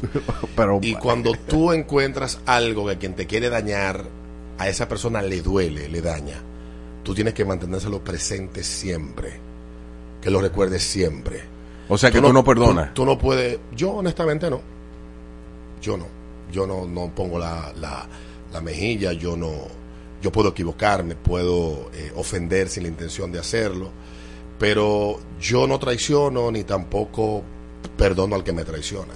Entonces, como yo respeto al que piense distinto, yo no tengo esa vocación eh, cristiana de, de- Del perdón. de- no, no, no. de Pero ¿sabes pedir perdón? mejilla. Cuando, cuando, cuando mi acción, la intención no era dañar, yo pido perdón. Pero es que tú no Cuando puedes- mi intención es expresamente para que te sientas mal, aunque te mueras, en absoluto, no pido perdón. ¿Para qué? Pero es que si tú no puedes pedir perdón si tú no crees en el perdón. Yo creo en el perdón, obviamente. No estoy diciendo lo que Pero yo no que él no creo. lo da. Lo Eso que yo no creo, Ah, ah, lo que- que yo no creo es que tú debas por el mundo. Ah, hoy amanecí. Yo creo que fui muy duro con fulano o con fulana. Fulana me hizo todo ese daño, pero me voy a olvidar del daño que me hizo y lo voy a perdonar. Yo no pienso así. Cuando usted daña, cuando tiene la intención de dañar, pues quedemos entonces para el resto de la vida como dos piedras que están en montaña distinta y que nunca se van a juntar. ¿Quiénes son los hijos de perra? Mm, cualquiera que se sienta con el derecho de, de- de pretender que va a pasar eh, por mi vida buscando perturbarme o buscando sacarme de, de- de mi centro, dañarme, etcétera, y que disfrutándolo luego ve que eso tal vez no me destruye o no me, o no me afecta como, como esa persona desearía, y yo sigo con mi vida. Eso, eso yo básicamente es de ese razonamiento que sale. Sí, pero no me marees tanto y dime específicamente a quién que tú no vas a perdonar. a muchísima gente. ¿Pero a quién? Es que yo tengo una lista larga de gente que yo nunca perdonaría. o sea, ¿Y no te quiere- afecta eso? No, en absoluto, yo vivo en paz. O sea, Sí. tú duermes tranquilo. Tranquilo, yo duermo tranquilo. Porque, porque el- aunque yo, y esto, y esto es curioso, cu- curioso, aunque son personas que yo nunca le daría espacio en mi vida, gente que yo no odio. Ah, yo ok, no tu ausencia de perdón no significa no odio. significa- no, no es que yo tenga odio y que quiera ver que se lo lleve el diablo. Me son indiferentes. Oh. Entonces, como vivo libre de toda culpa, de cualquier sentimiento que me drene energía, porque lo peor que puede hacer una persona es dedicarse a odiar, a, a molestarse por aquello que lo quieras o no, no lo vas a cambiar. ¿Y qué es lo que tú haces? Tú bloqueas el No, sentimiento, eh, la emoción no, de... Yo simplemente sigo con mi vida y me hago el indiferente. Yo creo que como que no existe. Pasa como esa luz eh, que, que no está ahí. Ajá. No puedo imaginarme que hay una luz y mortificarme. O sea, no existe. No existe. En mi mente no existe. Yo me hago el indiferente totalmente. Y no busco de que no, déjame ver si hoy escribo algo en las redes para que esa persona sepa que lo odio. Mientras tú haces eso, esa persona está controlando tu vida. Pero tú, haces, tú aplicas ese, ese modus operandi hasta en las parejas, porque eso aficia No. al- a la pareja No, que tú le mira, eres indiferente. Como yo tengo 14 años soltero, yo en el, el- yo guardo algo, yo en esa parte, yo no, a menos que, que no he tenido esa mala suerte, pero las personas con las que he, he estado son gente, ha sido gente muy maravillosa. Las cosas terminaron porque todo acaba, pero yo esas personas las la, la sigo estimando y le, y le sigo guardando eh, respeto en cierta medida, porque hay que decir en qué contexto se les respeta, pero yo no, yo no, no, no es verdad que todas las parejas que yo tuve son personas con las que yo todavía hablo. Porque una gente con la que tú tuviste hasta en cuero, para después ser de que dos enemigos irreconciliables. Eh, yo no me dejo abrumar por, por las emociones. Te voy a odiar ahora. Para que tú sepas que con mi odio tu vida va a ser infeliz. Esa persona haciendo con su vida lo que le da la gana. No, yo no tengo tiempo para eso. ¿En qué gobierno te censuraron? Bueno, en, lo- en el de Danilo Medina y en el de Luis Abinader. En el, ¿En el actual? Sí, en el Danilo Medina. Y mira qué curioso, yo tuve la oportunidad de ir al, al, al, al palacio y conversar con, con una persona allá. Y, ¿Te y invitaron o tú eh, llegaste? No, ellos me invitaron. Los, los peleadistas eran ambrosos y esto también. Así que, que, bueno, fui a perder el tiempo, pero tuve una buena conversación con, con una de las personas que trabajaba en Palacio. Y tocamos ese tema. Y ciertamente República Dominicana, por la historia que tiene, siente una gran, un gran apego por, por callar la boca de otro, pero cuando callan la tuya, te sientes que el mundo se, se, se derrumba sobre ti. Como yo tuve la experiencia de acompañar como productora a un par de compañeros de trabajo hace ya 20 años, cuando lo censuraron por presión, no porque yo hayan dicho nada que se entendiera que no era apropiado, Sí. simplemente por satisfacer a la esposa, a la hermana de la esposa de un funcionario del gobierno de Hipólito, y en ese momento era ministra de la mujer. Esa señora fue allá, no le gustaba el programa que se hacía en Ritmo 96, estaba molesta, ella fue donde su cuñada, donde su hermana, qué sé yo qué lo que es, y y ese programa pues lo censuraron por tres meses para destruirlo. ¿Qué hicieron? La censura ¿Lo no es defendible bajo ni- lo cerraron. O sea, censuraron el pro a ellos dos por tres meses eran los que lo conducían. Tú lo que estabas buscando era destruir el programa. Y en ninguna sociedad que precie, que se precie de, de moderna, que se precie de liberal, darle cabida a la censura puede ser algo que nos parezca razonable. La censura eh, es, es quizás de las acciones humanas eh, quizás una de las más terribles, porque el ser humano debe de tener la libertad de expresarse como entienda. Si a ti no te agrada, yo creo que tenemos hoy el instrumento más poderoso de censura, se llama control remoto o botón de cambiar el radio. Si no te gusta algo, tú simplemente oyes otra cosa. Yo las cosas que no me gustan no las consumo. Y puedo estar totalmente desacuerdo con lo que digan, no lo consumo. Lo que yo no haría sería, deberían de quitar ese programa o deberían callarle la boca a fulano.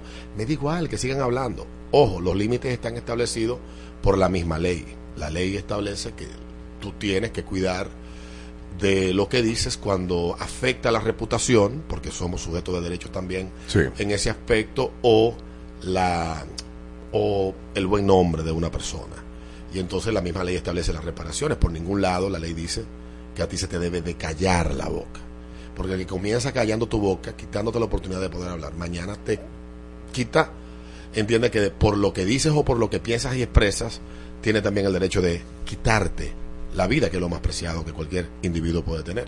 ¿Y está de acuerdo entonces con que con todo lo que está pasando en los medios nivel generación a los foques, donde todos se tiran entre sí, Mira. donde no hay un límite de nada? Yo creo que mm, cuando tú me, si tú me preguntas a mí, no, no estoy de acuerdo con eso. Entonces se debería censurar. No. Lo que yo creo que la sociedad no hizo lo que debía para que eso no pasara. Como sociedad no hicimos la tarea. Todos. Por ejemplo. Todos. La, la sociedad. La sociedad quiere que. Lo primero que hay gente que quiere que los que están en los medios sean entes de, de formación social. Impoluto. y No, no, no, y eso no funciona de esa manera. La sociedad se supone que tiene espacios y esos espacios son donde se establecen, digamos, las normas de convivencia.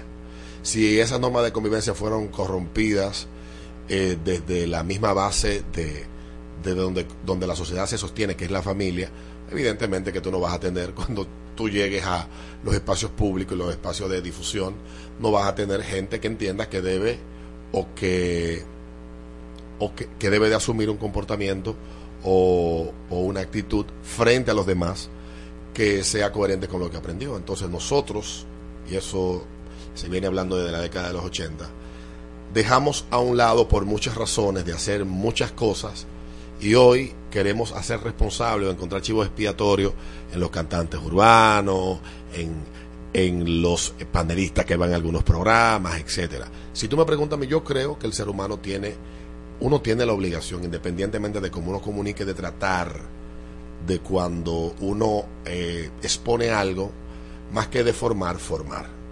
Ese es mi criterio, esa es la escuela donde yo aprendí. Si tú utilizas palabras procaces o utilizas un lenguaje altisonante, si al final... ¿No te entienden? Al, no, si al final el, eh, tú estás ayudando a alguien a obtener un conocimiento que no tenía, el, el medio para mí me parece irrelevante. Si es un, con un lenguaje altisonante o si es con palabras procaces, pero tú estás ayudando a que una mente se despierte a que una gente aprenda algo nuevo, pa- pa- para mí no tiene, no tiene el mayor problema. No, yo voy a El Google problema- esas dos palabras ahora mismo. problema- O sea, yo voy a el pro- Google. el problema es que tenemos mucha gente que no solamente utiliza un lenguaje que a muchos le puede parecer molesto, es que sus ideas no tienen ningún contenido. Y el medio se ha vuelto eso. O sea, trata de nada. Trata de. Es como ir a una gallera donde tú tiras dos gallos y te entretienes a ver cuál es el que le va a dar el espuelazo al otro y lo va a terminar matando. Eso es lo que estamos viviendo. Eso es ahora. como chisme, una especie de chisme, Eh, una sacamos- nebulosa. sacamos- eso se vive en el barrio. Yo vengo del barrio, en los callejones se vive, ese es el día a día. Entonces lo que llevamos a los medios fue lo que pasa en los callejones y en las esquinas de los colmados, básicamente. Y eso no es culpa ni de Santiago ni de lo que él hace. Es una sociedad que reacciona y le pone atención a eso. Porque es el mercado que está determinando que eso sea así. Son los consumidores. No es que él un día se No, levantó exacto. y dijo, déjame yo hacer un programa donde se hable procazmente. No, No. es un mercado que eso le entretiene y el negocio que él hace es atraer la atención de la gente. Y si la gente a eso que le pone atención, eso es que hay que darle, porque el negocio funciona de esa manera en el entorno que se ha creado actualmente. Ahora, eh, me hace una pregunta anónima a propósito de lo que estás contando. ¿Crees que serías el sucesor en la radio de Alvarito?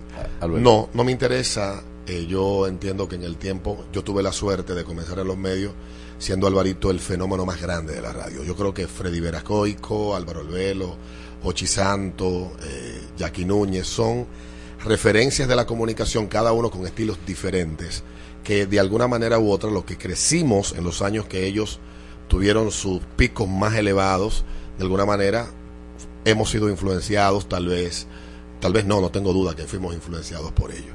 Alvarito es uno de los comunicadores de radio más un fenómeno de la radio, tal vez como no lo volvamos a ver, eh, que no es cualquiera que puede llenar sus zapatos, no es cualquiera que puede pretender convertirse en el fenómeno que él es.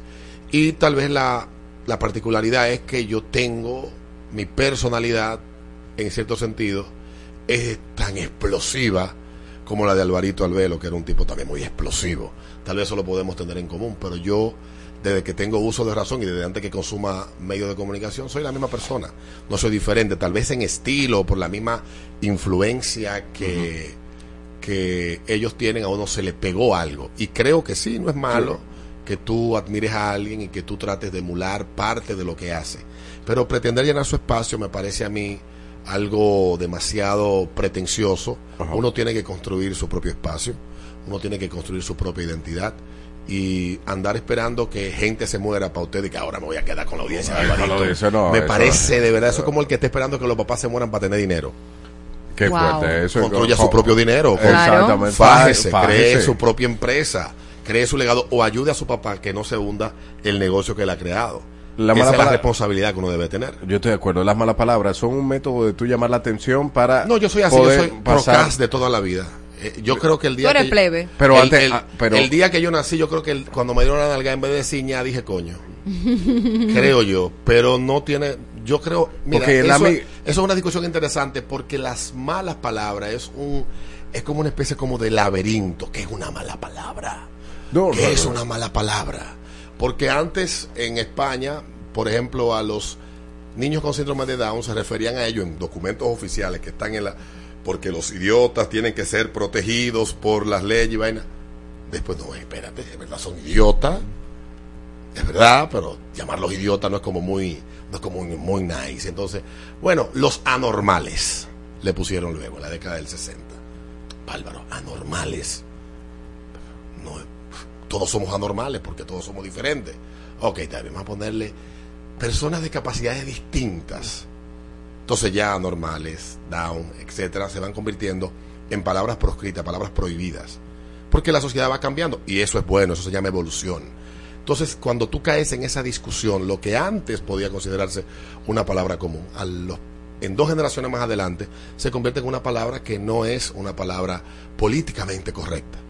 Ok. Y eh, yo soy Pero un tipo que yo trato de hablar, yo soy honesto cuando hablo. No, si no, me sale pero- un coño, se me salió. Pero Pero, vale. también me sé adaptar al entorno y trato de ser, cuando el entorno no es amigable a cierto lenguaje, ser como el entorno exige que yo sea. Pero Pero, yo- la naturalidad de mis amigos, el círculo, yo soy procaz, vulgar, rastrero. O sea, por eso, y por eso te hago la pregunta, porque tú estás tocando unos puntos muy interesantes y Álvaro, Albelo, eh, ya Lo que pasa es que Alvarito era un genio, un tipo muy inteligente. Entonces, y él, él a eso entendió- me refiero, él tú utilizó también. eso para llamar la atención. Pero tú también. Bueno, yo no lo hago. Yo, yo Tú estoy no diciendo- tienes esa intención. Yo no tengo esa intención, es que yo soy así. Pero antes no eras así, cuando comenzaste. Toda la vida. En la medida que me fueron dando confianza fue. tal. este soy yo, eh. Una pregunta. Ahorita dijiste que no estabas de acuerdo con el lenguaje inclusivo, pero ahora mencionas que el lenguaje va evolucionando y que eso está bien. ¿Por Sí, qué no estás de acuerdo con el lenguaje inclusivo? ¿No es una el- contradicción? No, el lenguaje, porque el, el lenguaje, la forma que nos comunicamos, eso no se manufactura. Eso se da evolutivamente. Y lo que- Aplatánalo, aplatánalo. Y lo que. eh, él habla, lo- el español de cuando Co- Colón llegó a América, era totalmente diferente al español que hablamos hoy. Sí, El inglés que se hablaba en los medios de comunicación en Estados Unidos en la década del 50 y la década del 60 hasta la década de principio del 70 era el Mid-Atlantic Accent. Tú oyes como que, que hablan en inglés así. Sí. Ese era un acento para hablar en los medios de comunicación y la mayoría de gente hablaba así. Pero eso lo fueron desmontando porque ya la sociedad iba cambiando, hablaba distinto, aparecieron di- diferentes modismos y eso se fue desmontando. Pero eso no se quiso, eso no se manufacturó. Ahora un grupo de gente quiere ponerte a ti una lista de palabras y sustituir cosas y cambiar. El lenguaje es el lenguaje.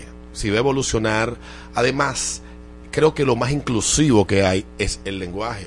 No importa si es en inglés, si es en español, porque no me vas a decir tú a mí que yo voy a darme el lujo de llamar persona gestante a una mujer. Es Cuando un las insulto únicas para que mí. pueden quedar embarazadas son las mujeres. Es un insulto. O decirle mujer trans a un hombre que se disfraza de mujer. No lo voy a hacer.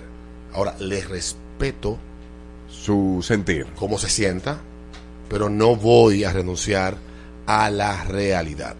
Entonces, en el hecho de, de toda esta locura que se da, el lenguaje es lo que la comunicación y el lenguaje son herramientas necesarias y complejas al mismo tiempo. Entonces, ¿qué se busca en el habla? Ser lo más breve posible. Buenas noches, niños, niñas, niñes, ustedes y ustedes, caballeros y caballeras, damas y damos.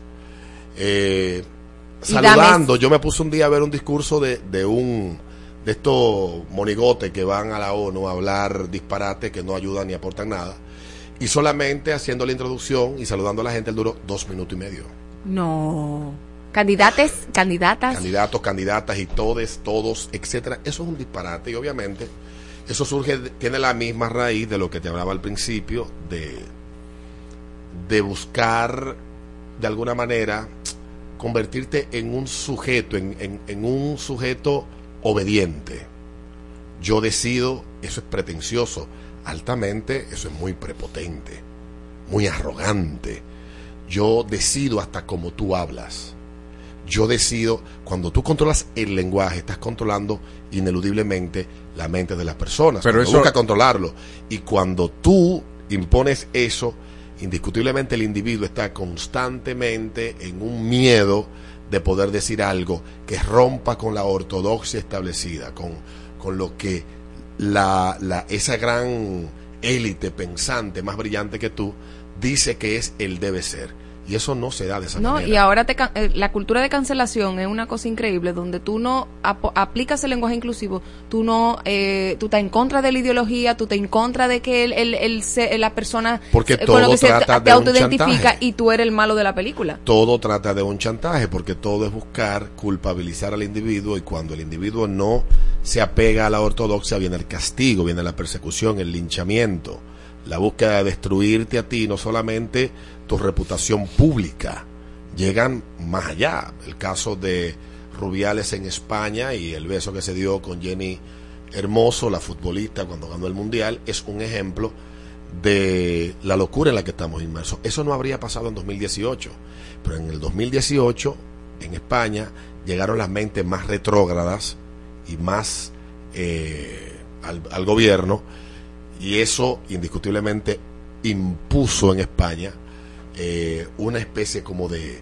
yo soy quien decide cómo se habla, cuál es la forma correcta de hacer las cosas, ya dos hombres, eh, ya una mujer y un hombre no pueden saludarse de besos porque no, eso es acoso sexual, eso es violencia sexual contra la mujer, la infantilización de la mujer y la mujer que se deja infantilizar de esa manera se convierte automáticamente en una presa de ellos y ya es un instrumento político.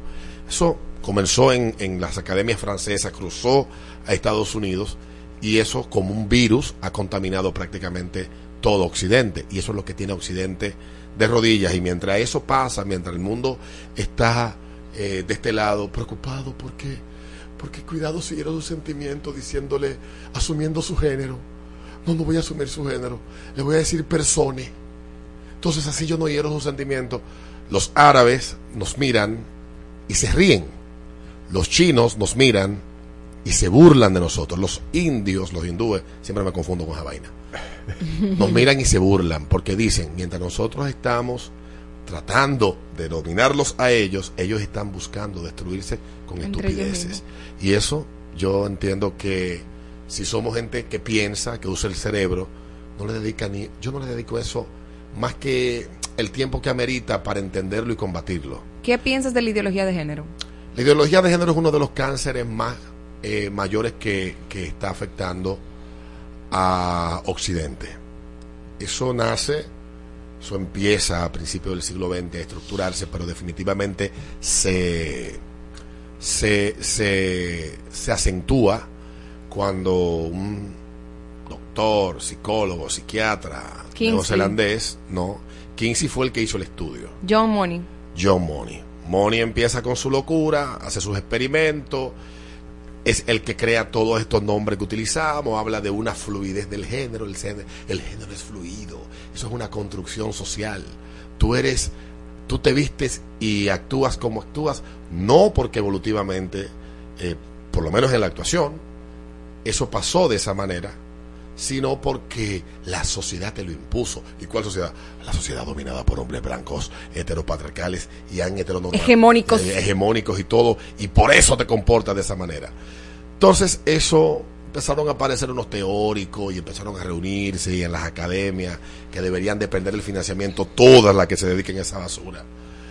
Y empezaron a mucha gente, esto les resultó cómodo. Tal vez en momentos donde el mundo estaba ocupado de muchas otras cosas, esa gente tuvo el chance de estructurar un pensamiento lo suficientemente tóxico y lo, lo suficientemente sólido como para que sea difícil. Lo primero que te dicen es cuando tú planteas esto, la ideología de género no existe. Pero tú te vas a las teorías de ellos y se refieren a eso como ideología, no ideología, llaman Ident- teorías de género. E identidad de género. Sí, teorías de género, no se llama ideología, llaman teorías. Y están así en todos los tigres que son los que se han dedicado a esa vaina, así lo plantean. Y Pero- plantean cosas tan absurdas como, eh, como esa de que una mujer no es mujer porque nació mujer, sino porque la mujer en el proceso de la sociedad la van haciendo, la van, la meten en La- un molde Ajá. y la sacan como si fuera una fábrica. La ideología de género es tóxica, nos deshumaniza, nos da, nos hace pensar a quienes acogemos todas esas cosas absurdas que el ser humano eh, que, que nos hace sentir, nos hace pensar que somos dioses y yo creo que el gran problema que tenemos ahora es que nunca antes en la historia el ser humano se ha sentido más tentado de ser Dios. Y asumamos que Dios se le atribuye el poder de estar en todas partes, de, de darnos libertad, pero al mismo tiempo castigo, todo etcétera, todas esas cosas. cosas. Y eh, se supone que Dios nos hizo a su imagen y semejanza, y eso es lo que estamos viendo, un proceso de reingeniería social y humana como tal vez no lo hemos visto antes. Ok, la pregunta del millón. Tú, eh, yo sigo tu trabajo, te he visto de cerca. eh, de hecho, leí un libro por ti, Las redes arden. Arden las redes de Juan Arden las Soto redes. Para entender el fenómeno que está pasando con la cancelación y con los linchamientos digitales, que es algo que, que parecía una etapa superada, pero estamos peor que en los juicios de Salem. Entonces, ¿qué tan real, partiendo de esa premisa, el tema de la implementación de la ideología de género, entendiendo que eh, un grupo pequeño puede utilizar un alto parlante muy grande, muy, muy, muy grande, y te da una percepción que no es realidad de algo que existe? Mira, yo creo que, te voy a poner un ejemplo, lo estamos viendo ahora. Eh, volvamos a la pregunta de la jovencita, volvamos a la transfobia, que no existe, ni la homofobia. Son inventos, ahora todo le ponen fobia. Que es un trastorno mental. Eh, Pa- de- eh, para decir que tú eres transfóbico, yo tengo que, tú tienes que ir a un que psiquiatra que, un te lo, que te ¿no? lo diagnostique. La y el fobia. DSM no sé cuál, el 6, no sé DSM-5. cuál, el 5 que van por ahí ahora. Sí. Van por el 5. Bueno, yo he googleado mucho y no he encontrado, eh, no, no coincide el, el, el concepto aplicado en el terreno con la explicación, como tú lo acabas de hacer, en la teoría que plantean los que estudian el comportamiento humano, que son psicólogos, psiquiatras, sí. cientistas sociales, etcétera. El asunto es que, que, que en el caso de, de eso, eh, volviendo a lo de los, la- lo- los trans, la disforia de género existe. Eso es verdad que existe. No hay todavía una conclusión de qué lleva al individuo a sentir que en el cuerpo que nace le produce un sufrimiento tal que de cada 10 individuos de eso, quizás pueda llegar a los 40 años, 4.4 de cada 10 terminará quitándose la vida. Esas son las estadísticas que se han registrado de los últimos 50 años, desde que se empezó a estudiar el fenómeno. Y existen también otros comportamientos también que la ciencia del comportamiento humano ha buscado eh, dar una explicación. Pero ¿qué se ha también descubierto? Que este, este trastorno se manifiesta en uno de cada 10.000 nacimientos. O sea, un hombre que nazca de 10.000 pudiera experimentar disforia de género. Que durante su adolescencia pudiera sentirse así y terminará posiblemente ya en la vida adulta siendo homosexual. Pero en las mujeres todavía más, más escaso, es apenas una de cada 30.000. Y eso es lo que ha dicho la ciencia, no lo digo yo, y están ahí los libros que lo han, lo han planteado. Sí. Entonces lo que estamos viendo hoy, sobre todo a partir del año 2015 hacia acá, es una presencia, un número absurdo de este tema, Entre niños. niños sobre todo, ni- pero más niñas. Hay un, un libro que escribió a Abigail Schreier, no pueden buscar el nombre, escribe Schreier, es S-H-R-I-E, Abigail, y ella tiene un podcast y también tiene una columna que le escribía desde antes de escribir este libro. Ella en ese libro cuenta cómo a partir del 2015 y con la avenencia de redes sociales como TikTok, el advenimiento de, de- de esas redes sociales en, en Estados Unidos y su penetración, YouTube, etcétera, empezó a darse en jovencitas de 12, 14, de 12, 13, 14, 15 años, esa, ese de, ay, yo soy trans. O no binario. Ay, yo soy trans. No, pero sobre todo trans. En un solo año, o sea, del 15 al 16 y del 16 al 17, que fue cuando ella empezó a hacer la investigación para el libro que ella escribió.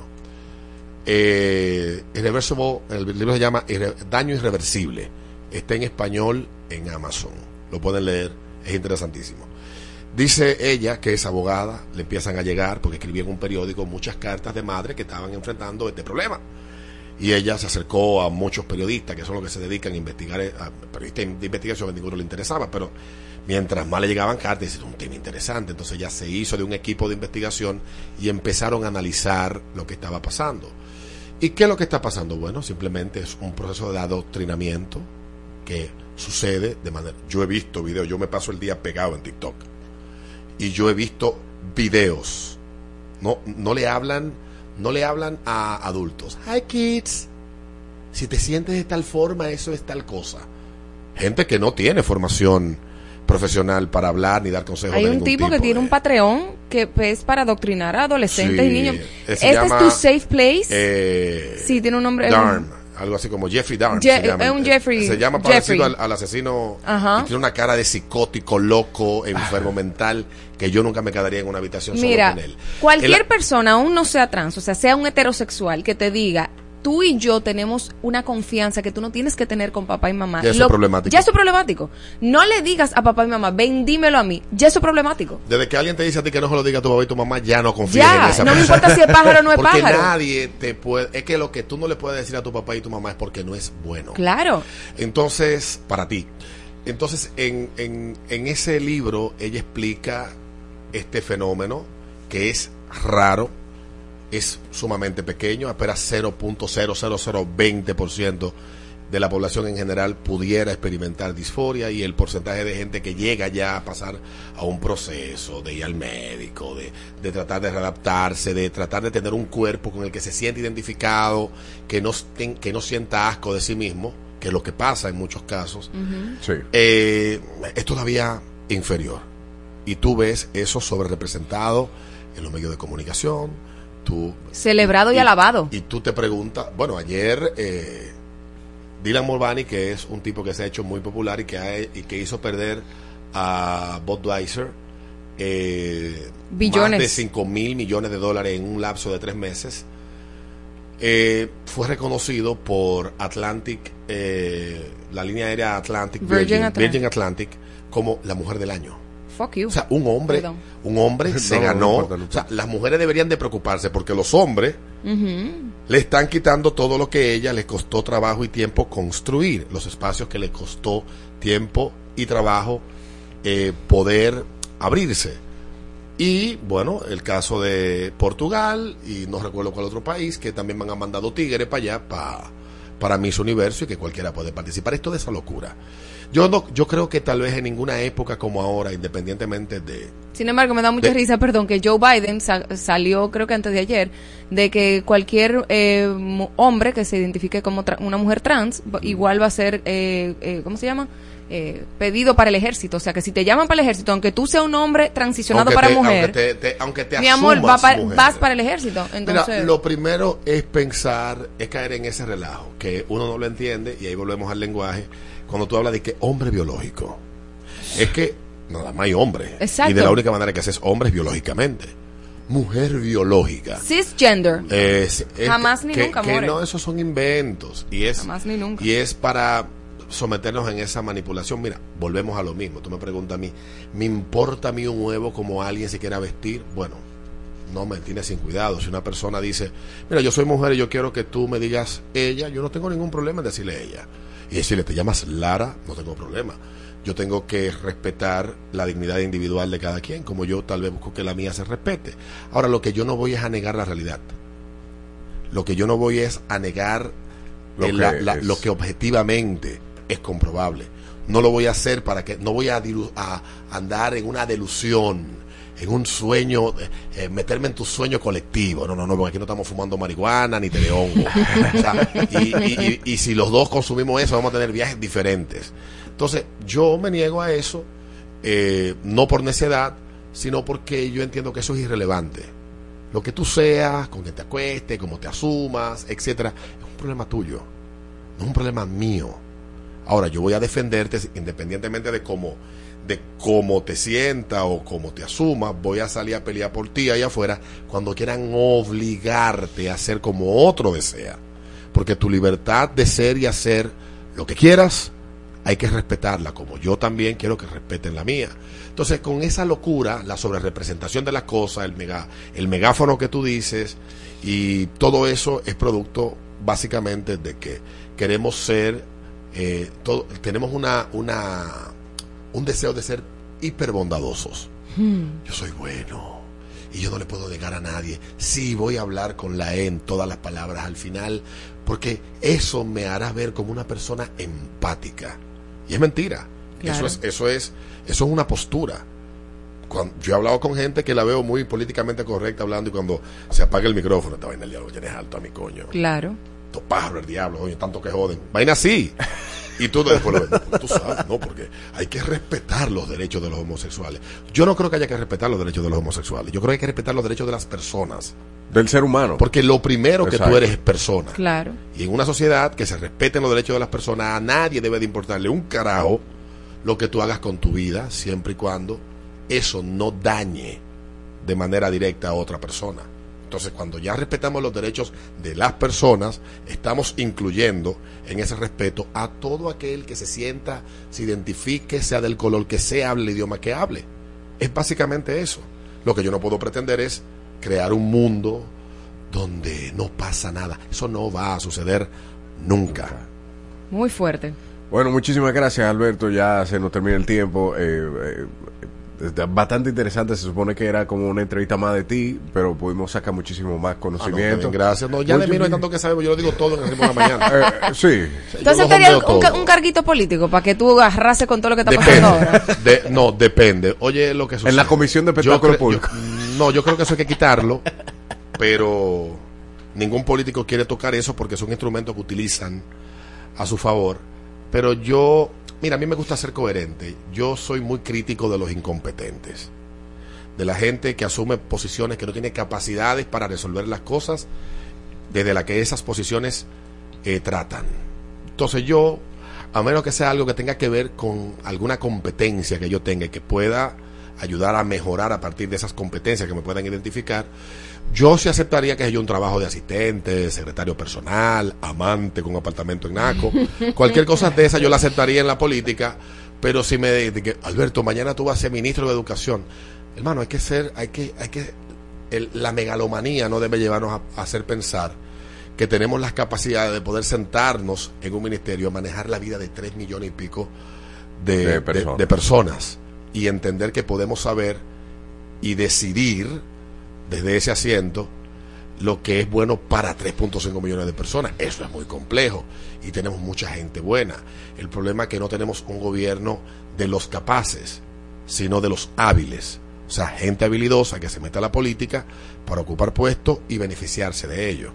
El día que pasemos a la meritocracia, como hay países que se han desarrollado en base a ese criterio, Singapur es un ejemplo de ello, aunque tiene te- temas que tú puedes criticar como el tema de las libertades, pero el día que pongamos en el centro, La cuando vayamos a elegir a alguien, coño, tiene mérito, te- tiene las competencias, más allá del marketing.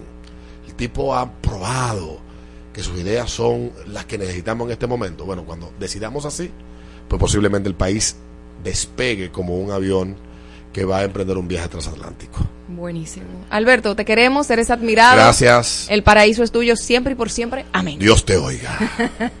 Señores, quédense con Felito Music ahora en Exa 96.9 FM. Estos son los éxitos de Exa FM. Ponte Exa FM. Vicente García regresa a casa con su gira 2023.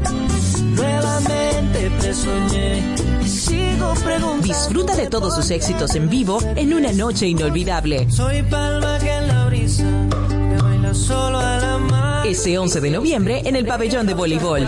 Recibe 15% de descuento pagando con tarjetas Van Reservas. Entradas a la venta en tuboleta.com.do y Sprint Center. Aquí yo te esperaré. Ponte, ponte Exa FM.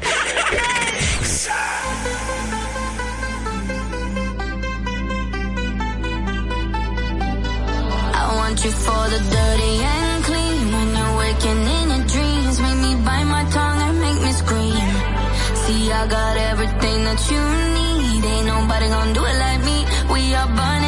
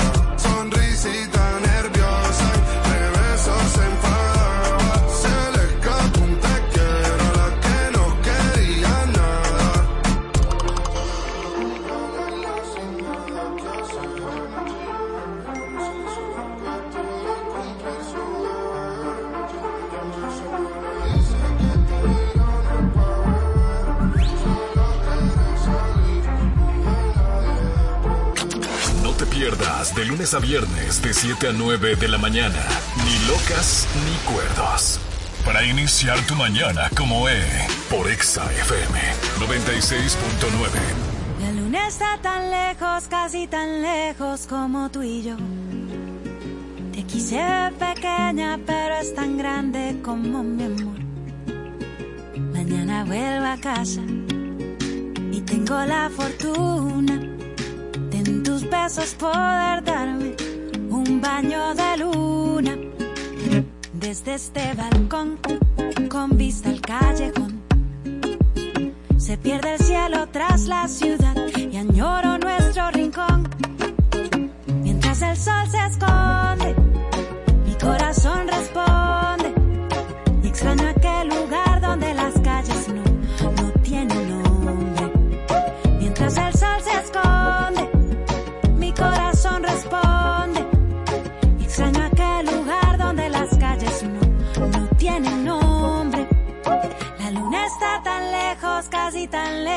como tú y yo. De aquí se ve pequeña, pero es tan grande como mi amor. Mañana vuelvo a casa y tengo la fortuna de en tus besos poder darme un baño de luna.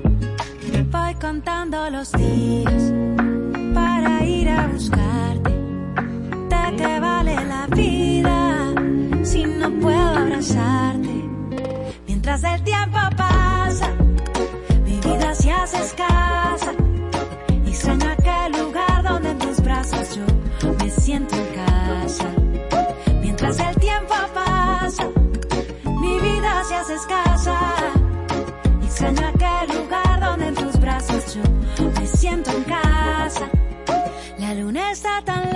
Casi tan lejos como tú y yo. De aquí se ve pequeña, pero es tan grande como mi amor.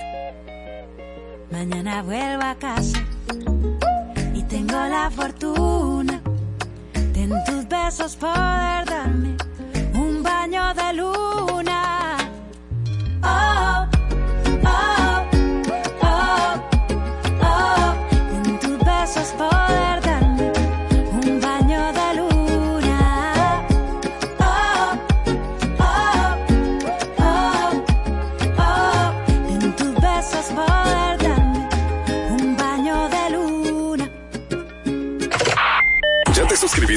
canal de YouTube? Búscanos como Exa 96.9 FM. Suscríbete y ten la oportunidad de ganar entradas para los próximos eventos. Pon- pon- pon- ponte Exa FM, tu emisora favorita. Hey. Trips that you plan for the next whole week. Bands too long for a nigga so cheap and your flex OD, your sex OD. You got it, girl, you got it. Hey. You got it, girl, you got it. Yeah. Pretty little thing, you got a bag and now you wildin'. You just took it off the line, no mileage. They hitting you, the DM looking violent. Talking while you come around and now they silent. Blue the Cooper 17, no guidance. You be staying low, but you know what the price is.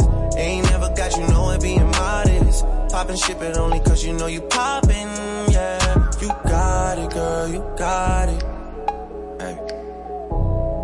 You got it, girl, you got it.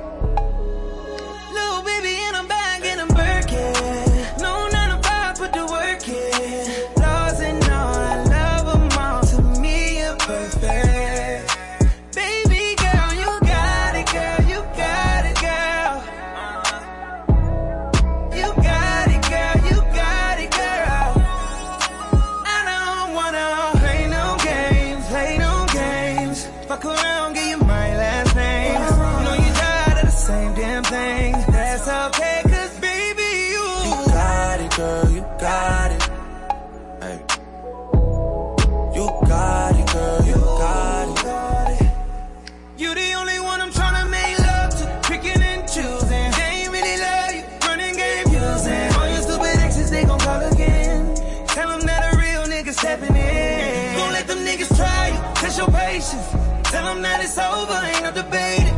All you need is me playing on your playlist. You ain't gotta be frustrated. I don't wanna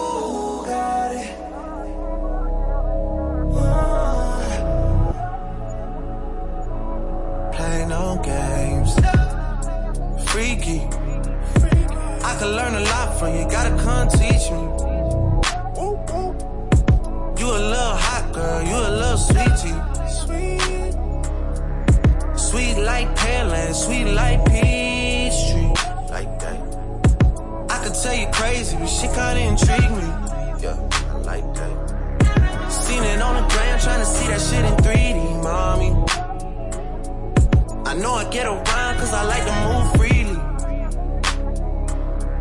But you can lock it down, I can tell by how you treat me. Seen how you did, homeboy, so please take it easy. Good to have me on your side, I ain't saying that you need me. Yeah, yeah. Six God talk, but I ain't trying to get preachy. No, no. I seen how you did, homeboy, please take it easier on me. I don't wanna play no games, play no games. I don't wanna play no games, play no games.